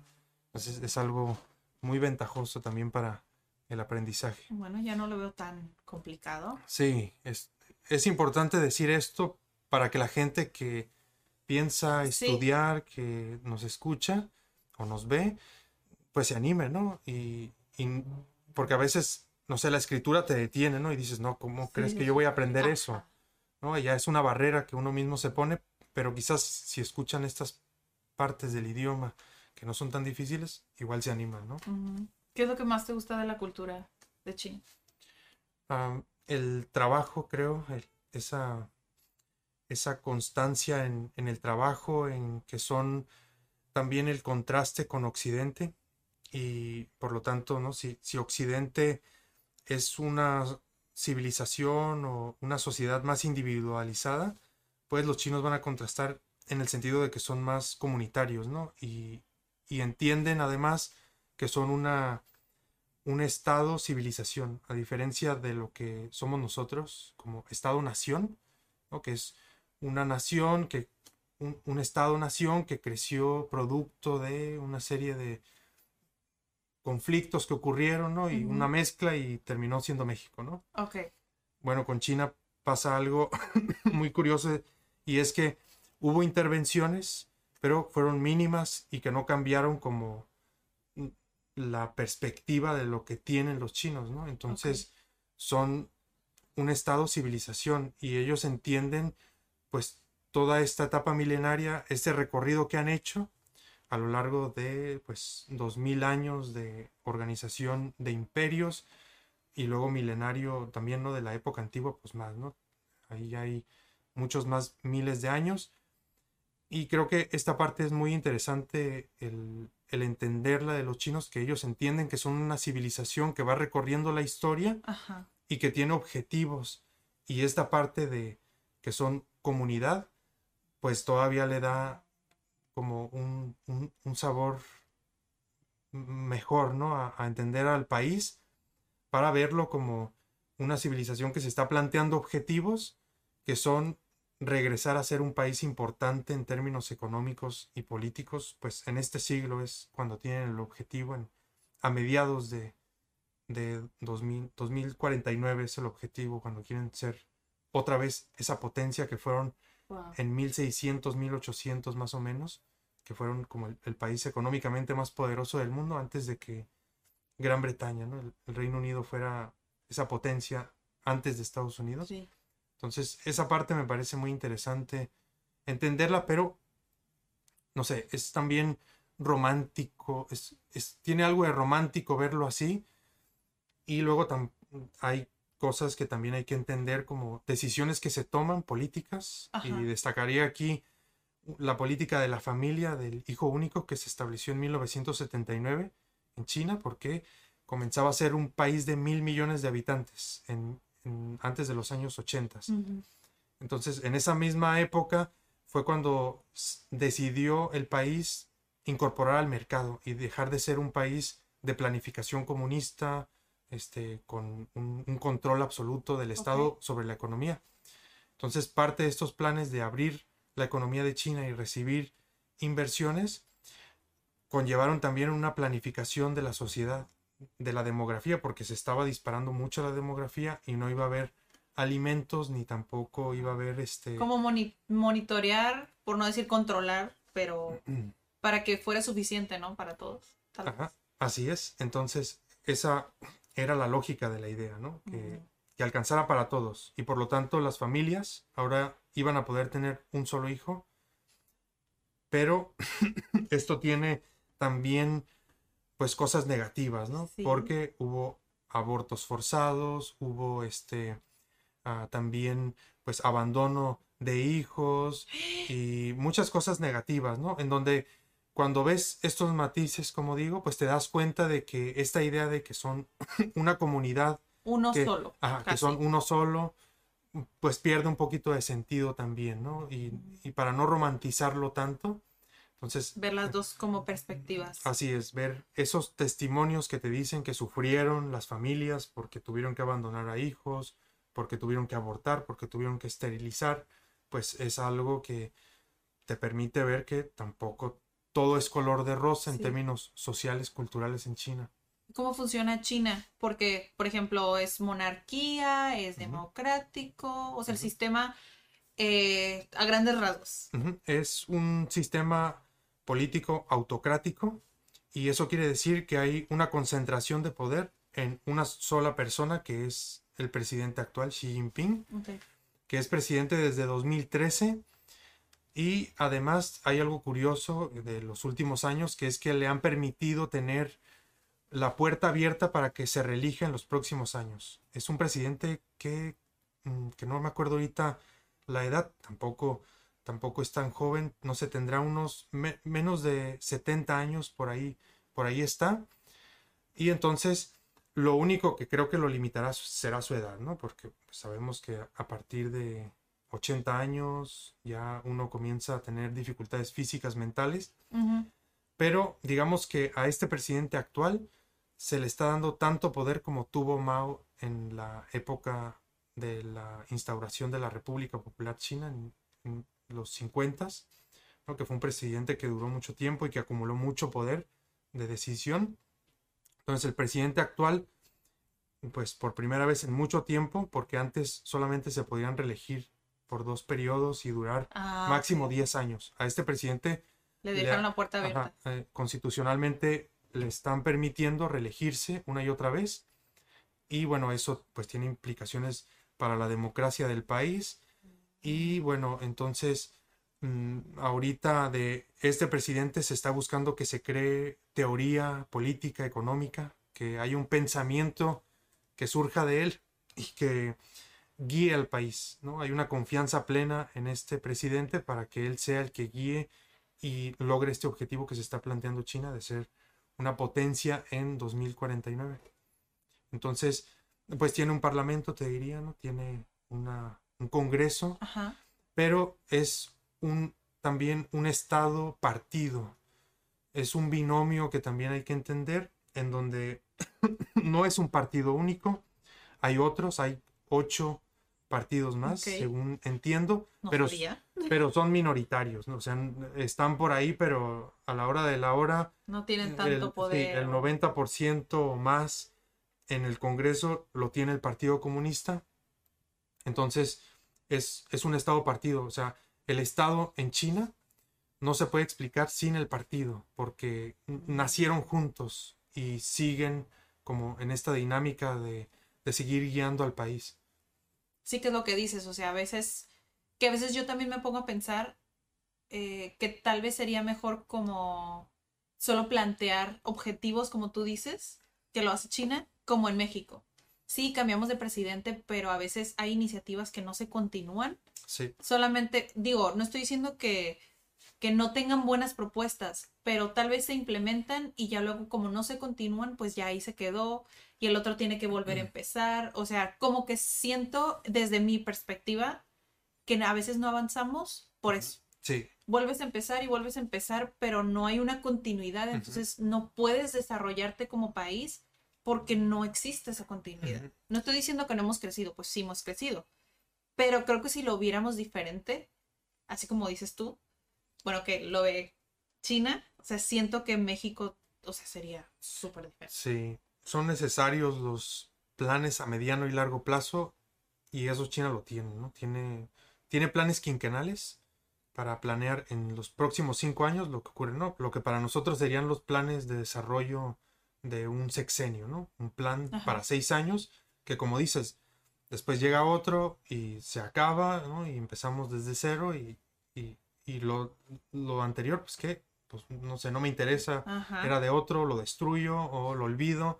Entonces, es algo que tiene China, pero eso trastoca mucho temas de democracia, ¿no? Que aquí en México, pues no, ¿no? Eh, temas de libertad también, que aquí no, no sé, no es- creo que no estamos dispuestos a asumir todavía que haya alguien que concentre tanto poder durante tanto tiempo porque sabemos que puede ser negativo. Sí, Entonces, es, yo creo, unas por otras, ¿no? Es, puede ser muy ventajoso planear a mediano y largo plazo. O sea, ellos tienen un plan para convertirse en potencia en 2050 y para en 2025 dejar, dejar de depender de tecnología extranjera y generar valor en 10 sectores estratégicos tecnológicos que ellos creen que son clave para el futuro, ¿no? Estos sectores que supuestamente van a generar la próxima revolución industrial, pues China los tiene en un plan para que en 2025 dejen de depender de potencias extranjeras en términos de base tecnológica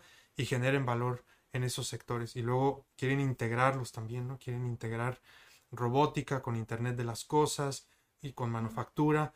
Y entonces hace sentido, ¿no? ¿Cómo lo vas a hacer en seis años? Sería imposible. Pero si dices, bueno, lo va a hacer en 15, lo va a hacer en 20, todavía dices, bueno, tiene, tiene Tiene más sentido. sentido, tiene, tiene más sentido en términos de planificación, pero lo tiene que hacer la misma persona o el mismo grupo de personas y creo que no estamos dispuestos a ceder, ¿no? Aquí en, esos aspectos. Ajá, que esa es como una de mis preguntas. eh, ¿Qué cosas, o tal vez una, que le podemos aprender a la cultura de China? Que dices, o sea, sí, tenemos muy bonita cultura y todo, México, pero eh, a mí me gusta esto. ¿Qué Ujú. adaptarías o que has adaptado de su cultura a tu estilo de vida o, lo, o que los, los mexicanos necesitaríamos adaptar? Desde tu perspectiva, obvio. Sí, pues yo estudio mucho las relaciones económicas. Entonces, también en parte me he dedicado a entender cómo ha sido la evolución económica de China. Por lo tanto, he podido ver las diferencias entre el modelo económico chino y el mexicano. Y que, Compararlos, ¿no? ajá, que se parecen mucho porque las decisiones se tomaron en el mismo sentido al principio. Tenemos ventajas comparativas en el caso de México y de China. que las distinguían en su momento, ¿no? En aquellos años 80 y 90. En el caso chino, sin duda, la abundante mano de obra que había, ¿sí? Y que luego ellos supieron adaptar otros aspectos que son clave para que las corporaciones multinacionales llegaran y se instalaran en el país, como ah, beneficios fiscales, luego también algo que no es muy positivo, pero este, eh, políticas laxas en materia medioambiental también hicieron que las, las corporaciones llegaran y se instalaran, ¿no? Para reducir costos, infraestructura. Ah, y en el caso mexicano nos hemos quedado en un bucle, ¿no? Bueno, perdón, regreso al caso chino. para, terminar la idea de Sí, China. para, y luego- para terminar el, el círculo aquí de China, que es, ellos entendieron muy bien estas ventajas comparativas que le ofrecían a las corporaciones multinacionales. Pero esas ventajas que ofrecían hacía que las corporaciones llegaran en sí mismas, ¿no? Y que los chinos no tuvieran que convencerlos de, mira, ven, ¿no? Aquí te conviene, no. A ver, estamos haciendo estos arreglos, tú quieres venir, ¿no? No es que yo te tenga que convencer.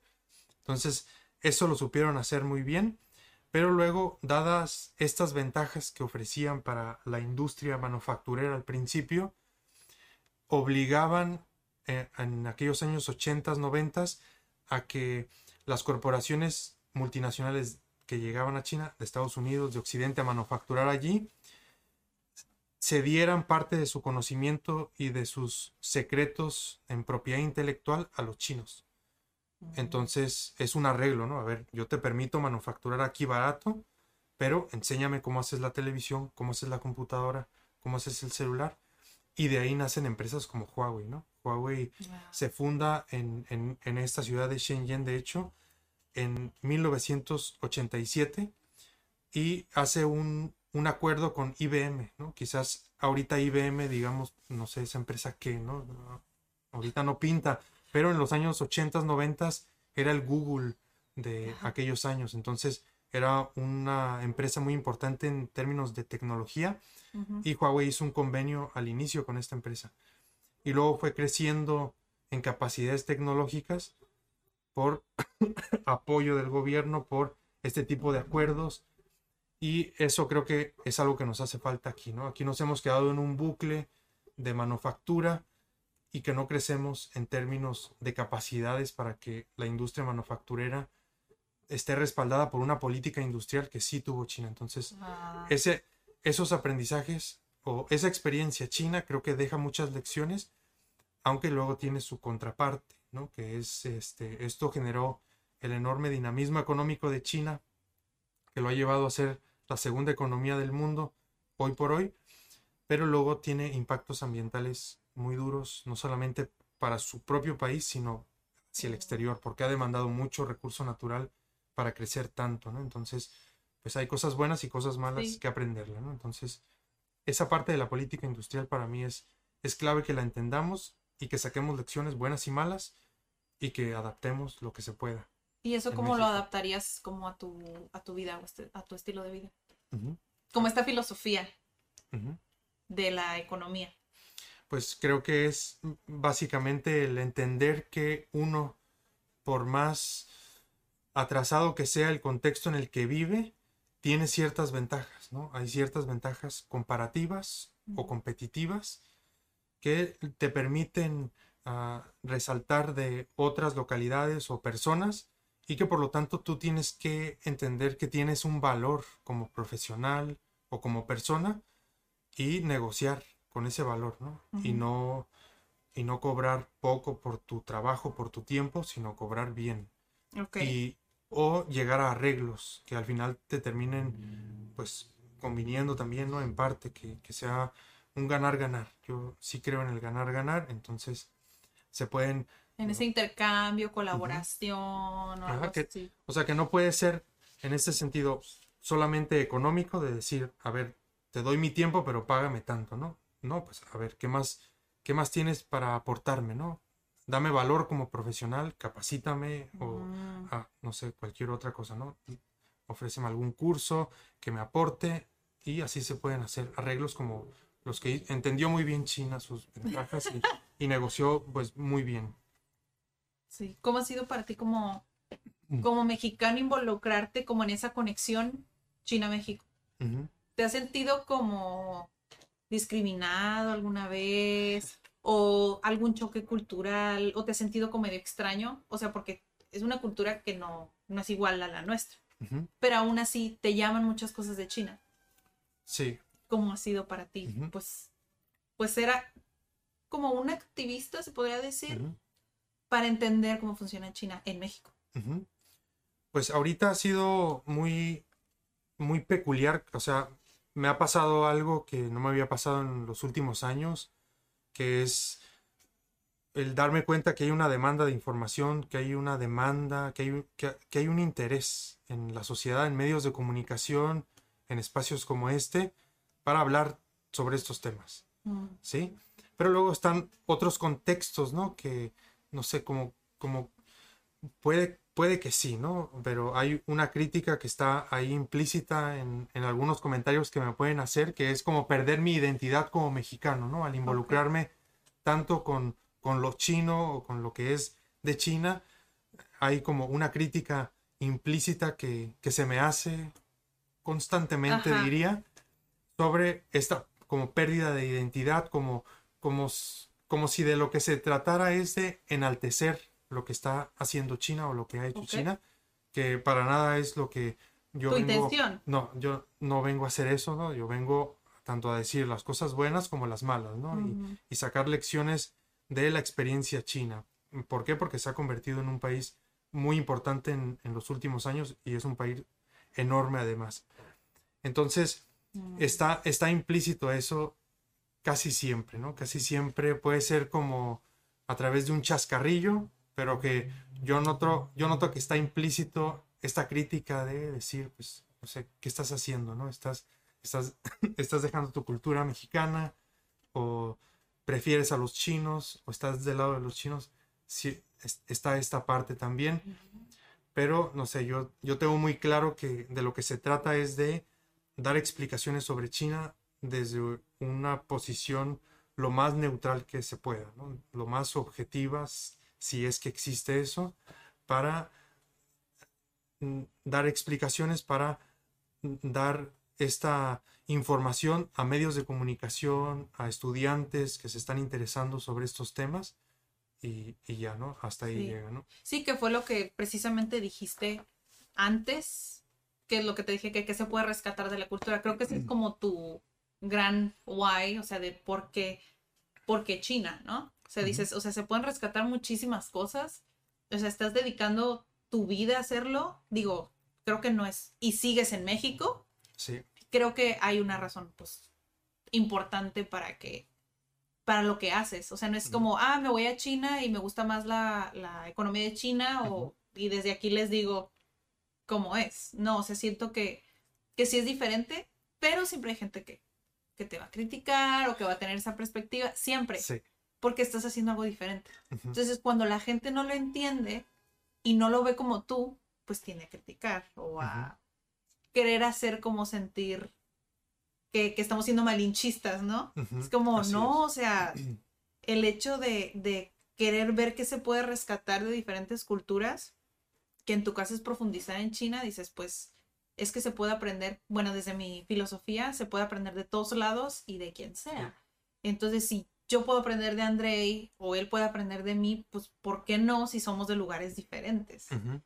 Creo que es verlo desde, decir que los otros lo vean desde esa Sí. perspectiva. Sí, pero aún, a mí, aún así, para mí es muy interesante que ocurran estas críticas porque, no sé, me, me dan mm, como un- una, una confirmación de que existe como un rechazo hacia, hacia ese país, a nuestra sociedad, y que luego, si estas críticas se van hacia mí por esto, ¿no? De que lo que sea, ¿no? Por lo que sea. ¿Esas críticas te han dado como para abajo? mm, O lo no. contrario, dices, no, pues ya vi la necesidad de que ellos entiendan entonces. Mm, No, no creo que hayan afectado mi autoestima, a- o no al menos en a un grado así muy, muy fuerte, Ajá. Pero, pero, o sea, ahorita a mí me parece interesante, o sea, que ocurran esos comentarios para mí es muy interesante porque confirma, ¿no? Que hay cierto recelo aquí en nuestra sociedad que O sea, a mí me gustaría conocerlo, de hecho, ¿no? Conocer...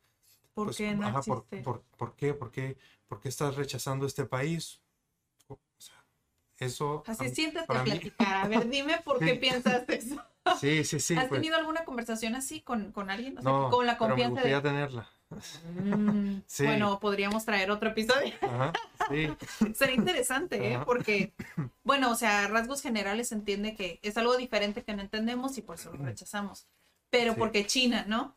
Podría ser cualquier es, otro país. Exactamente, exactamente. Entonces, no sé, o sea, hemos tenido aquí ya varios episodios en la historia de la ciudad de rechazo, de animadversión por algunos eventos que quizás recordarán de restaurantes y luego ocurre una, una discriminación, un rechazo generalizado, ¿no? Hacia, hacia los chinos. Bueno, a mí me gustaría conocer a esas personas que rechazan, que generalizan, pero no he tenido la oportunidad, pero me encantaría, en verdad, lo digo honestamente, me encantaría tener una charla con esas personas para entenderlos. Sí. Me gustaría entender cómo es que piensan sin, no sé, o sea, sin querer cambiar. sin- ajá, sin querer sin- cambiar o sin atacar o algo así, Así ¿no? Sino para entender Así por de- qué piensan lo que piensan. Así es, de dónde viene ese rechazo De- hacia los chinos, ¿no? Especialmente porque va muy, muy focalizado casi siempre, ¿no? Ese rechazo. Entonces, pues sí, es algo que, que yo abrazo, que yo abrazo para, para entenderlo también. A- Hasta eso me, me interesa entenderlo. Sí.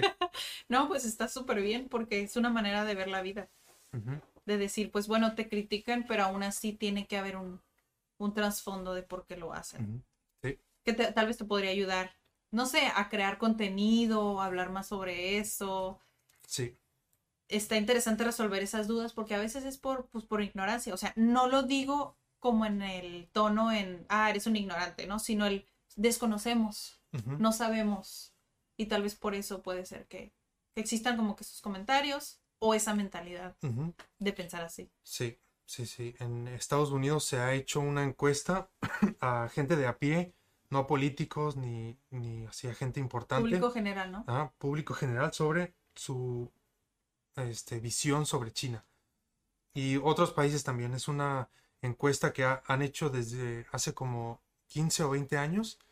Cada año este, la hacen y es muy interesante ver cómo la visión negativa desde Estados Unidos en sociedad general ha sido, ha, sido creciente.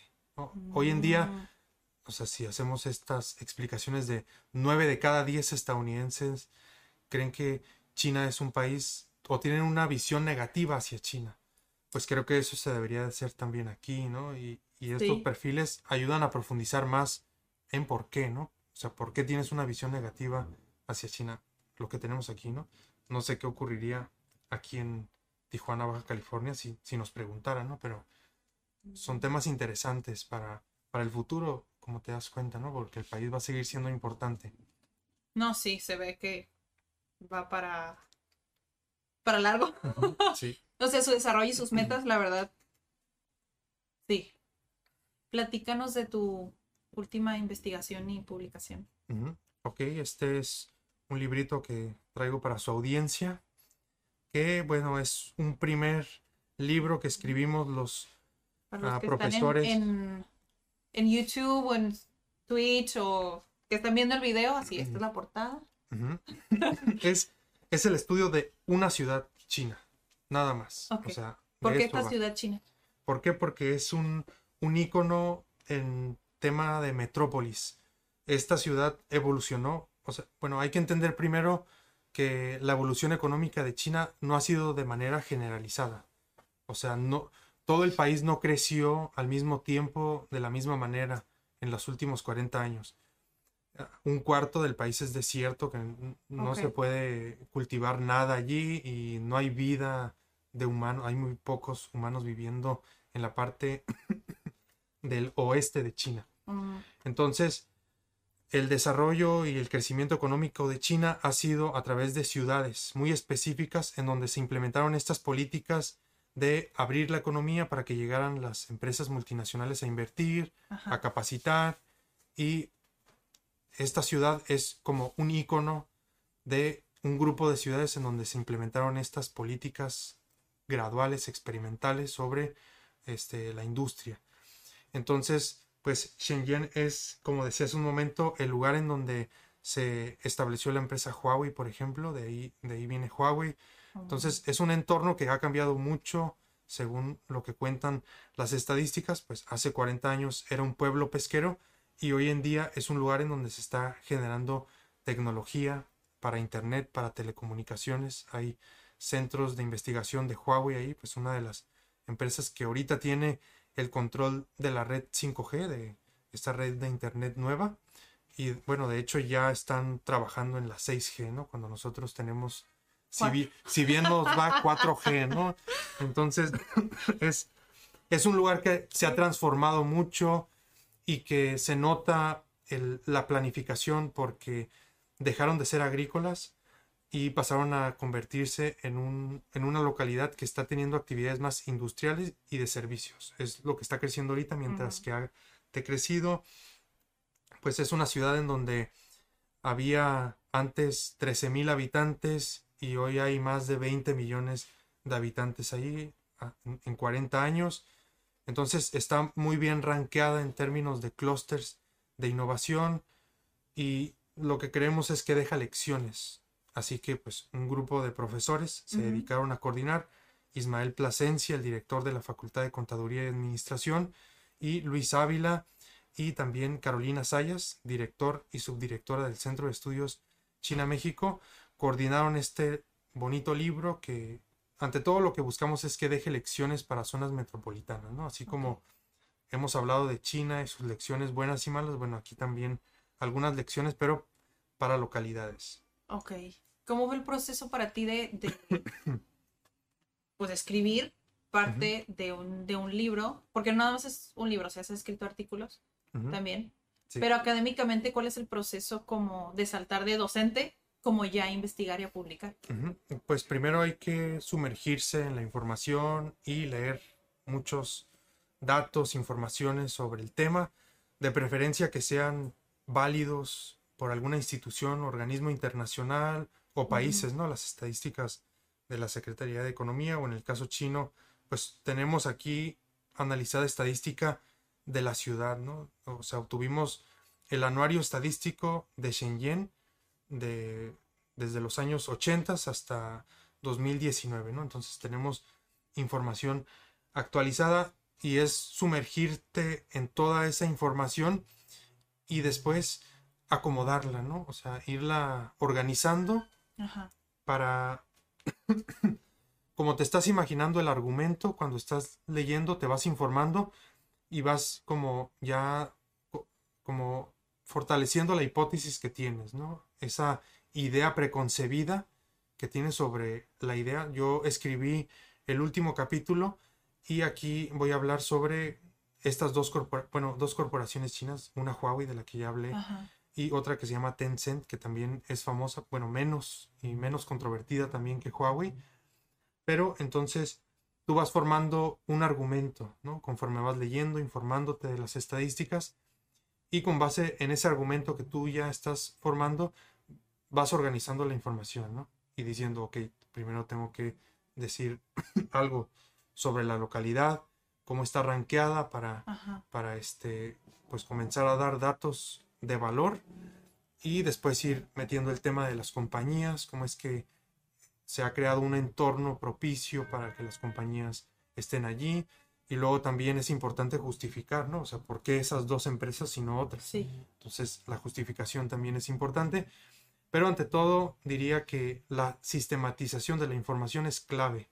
O sea, lo que hago yo es organizarla y después imagino los párrafos y luego ya a escribir conforme los iba imaginando y como he organizado la información, ¿no? O sea, pongo una frase con un dato clave y me imagino que puede ir en tal párrafo. Bueno, después otras frases que ya tengo por ahí las voy sumando a un párrafo para formar un argumento sólido. Ok. Entonces, pues es un trabajo que fue un poquito apresurado, diría yo, pues, te decía, ¿no? Sí. Fuera fue un año, tardaron un año. fuera de cámara, sí. Ah, creía que un año era poco para profundizar y para hacer un trabajo bonito, pero bueno, es, son los tiempos que los eh, jefes, los coordinadores del libro dan, así que hay, hay que adaptarse. Entonces, sí estuvo un, un poquito presionado, pero al final creo que queda un bonito libro para que las personas que no saben nada sobre esta ciudad, pues aprendan algunas cosas. Y bueno, eso es. Ese está publicado en español, pero dijiste que tienes que leer mucho, pues sí, tienes que investigar. ¿La investigación que haces está en idioma chino? ¿Está en español? o- Mm, En español y en inglés principalmente. En idioma chino solamente hubo un documento que tuve que revisar, pero estaba en línea. Así Ah. que ya sabes que Google te permite traducir Sí. las páginas. Entonces, pues hice uso de eso, ¿no? Mm. Era, era sobre los planes que tenía la ciudad a futuro. Entonces, pues no estaba todavía traducido al idioma inglés, estaba en una página de la ciudad en Ajá. el idioma chino, entonces lo traduje y de ahí pues saqué conclusiones para hablar sobre el futuro, ¿no? Los planes que están planteando para esta ciudad. Y para aprender, o sea, ya, ya ahora sí viendo, porque dices que muchos están en inglés. ¿Lo Sí. aprendiste ya grande?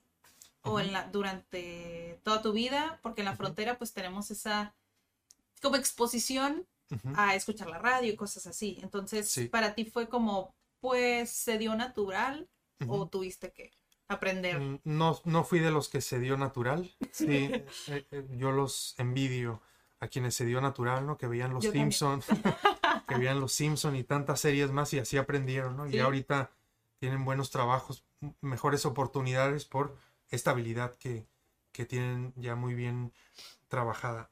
en mi caso, bueno, estaba ahí, o sea, no era algo que rechazara por también ver películas o videojuegos eh, e indirectamente aprender, pero no es algo como lo que se forma en otras partes ¿no? de, de la ciudad, Ajá. en, otros, en otras personas me refiero, que aprenden desde pequeños y ya lo, lo hablan muy bien. Ah, entonces, o sea, estaba ahí, tampoco lo rechazaba, entendía algo, pero llegó un momento en el que sabía que tenía que estudiarlo de manera formal para seguir avanzando en el idioma. Oh, Entonces, estudié en academias, en, en una academia antes de entrar a la licenciatura y luego en la licenciatura pues terminé los seis niveles que te ofrece la Facultad de Idiomas, que tampoco es, es lo mejor, pero luego también uno pues aprende de todo, ¿no? Depende de qué tanto te obligues, ¿no? Puedes ver una película Sí. con subtítulos en inglés y eso te va a aportar muchísimo así lo ves con subtítulos en español y luego pues puedo, mm, no, no veo películas en, en- en doblado, ¿no? Ah, ok. En idioma doblado. O Tal cual no- está en el idioma original y subtítulos en español. sí. Así es, entonces eso siempre te obliga a seguir afinando. Podcast también, más recientemente, escucharlos ayuda a tener más vocabulario, entonces más o menos así ha sido la Y pues experiencia. las investigaciones, ¿no? Que ya. Sí. Que bueno, cuando ya lo lees y tienes un cierto nivel de inglés, te puedes dar una idea. A mí también me pasó así porque cuando estaba en la universidad había muchas cosas que tenía que leer y que no comprendía totalmente, pero con la base que tenía entendía ciertas palabras por el contexto. Entonces, así es como, digo, es una de las técnicas. O sea, por medio del contexto puede ser oral o puede ser Sí. escrito, que dices, bueno, no entiendo esta palabra, pero pues entendí qué quiso decir y tal vez significa esto en español. Sí, sí, sí, sí, sí. Mm. Eso es. Entonces, pues así ha sido la experiencia y sí, las, las lecturas en inglés, en investigaciones, en, Sí. en temas más técnicos, pues te obligan a seguir profundizando el vocabulario, ¿no? Más, más especializado. ¿Cuáles, ¿Cuáles son los beneficios que crees que tiene ser bilingüe? O trilingüe, ¿no? Ya que estás estudiando chino también.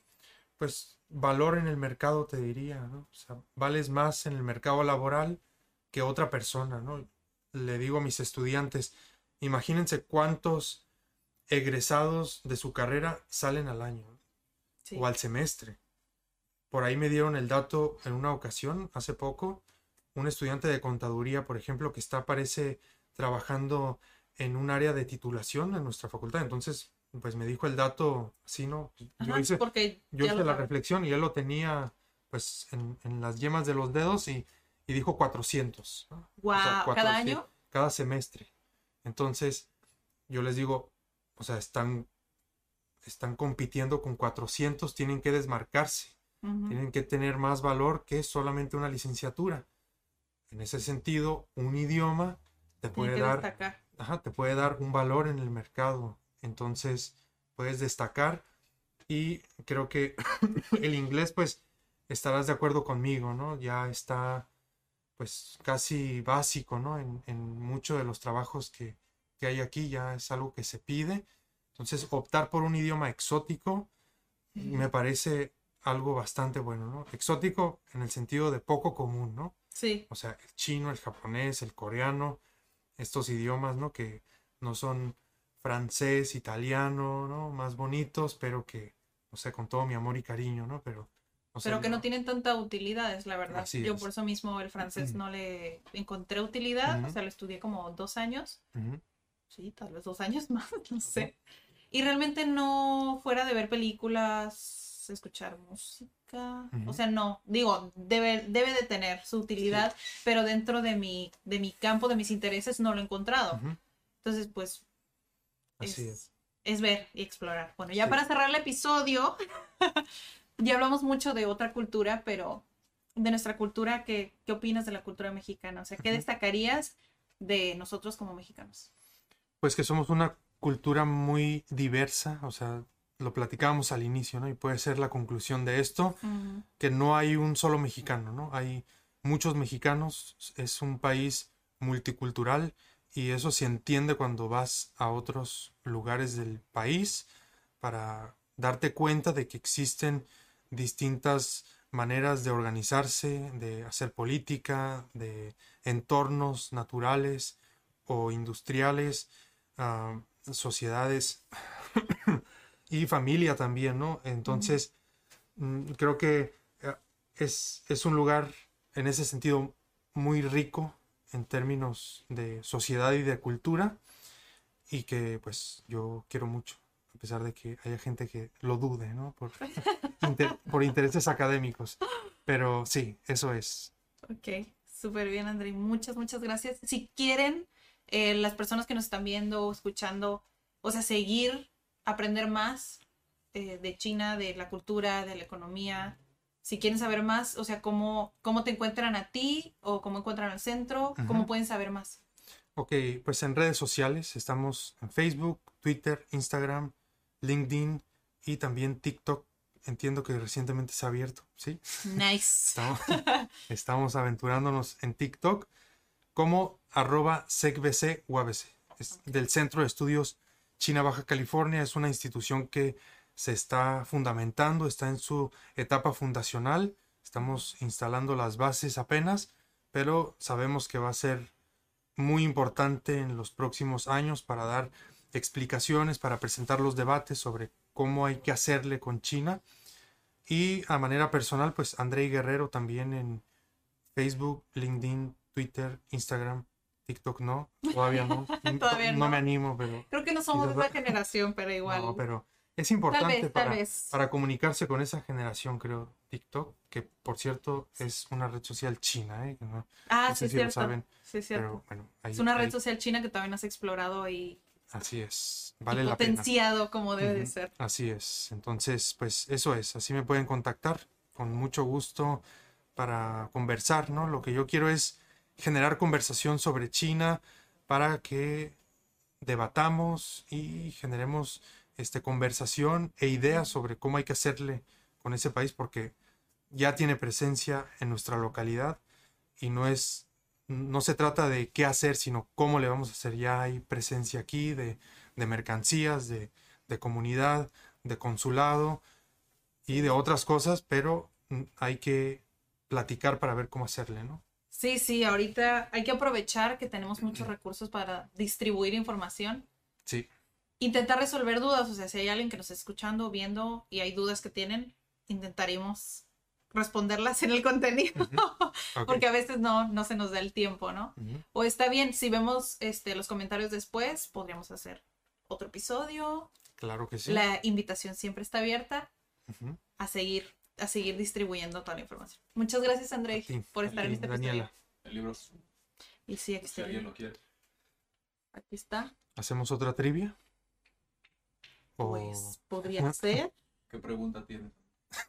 bueno, Si la quieren, ajá. Es que si nos trajo este libro, digo, por si les interesa tener el libro, lo trajo para que uno de ustedes lo tenga. Entonces podríamos hacer una trivia o alguna dinámica que Sí, pues al primero que conteste, ¿no? La pregunta anterior que hicimos para regalar un, un librito sobre China era la respuesta a Confucio, ¿no? Y ahora entonces vamos a ir también a otro personaje de esa cultura milenaria que ha aportado mucho a la estrategia, no solamente militar, sino también empresarial.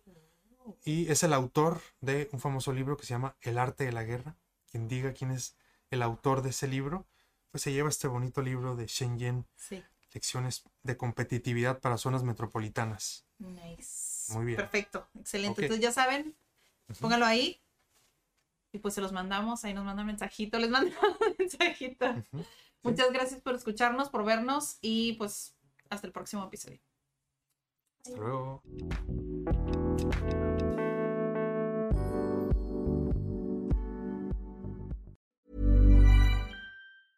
Hey, folks, I'm Mark Marin from the WTF Podcast, and this episode is brought to you by Kleenex Ultra Soft Tissues, your ally to help tackle your allergy symptoms this season. I love the change of seasons, but nobody loves pollen and all those other things floating in the air that make you sneeze during this nice weather. Kleenex Ultra Soft Tissues are hypoallergenic and allergist approved, so fight back against watery eyes and runny noses without worrying about irritating your skin. For this allergy season, grab Kleenex and face allergies head on.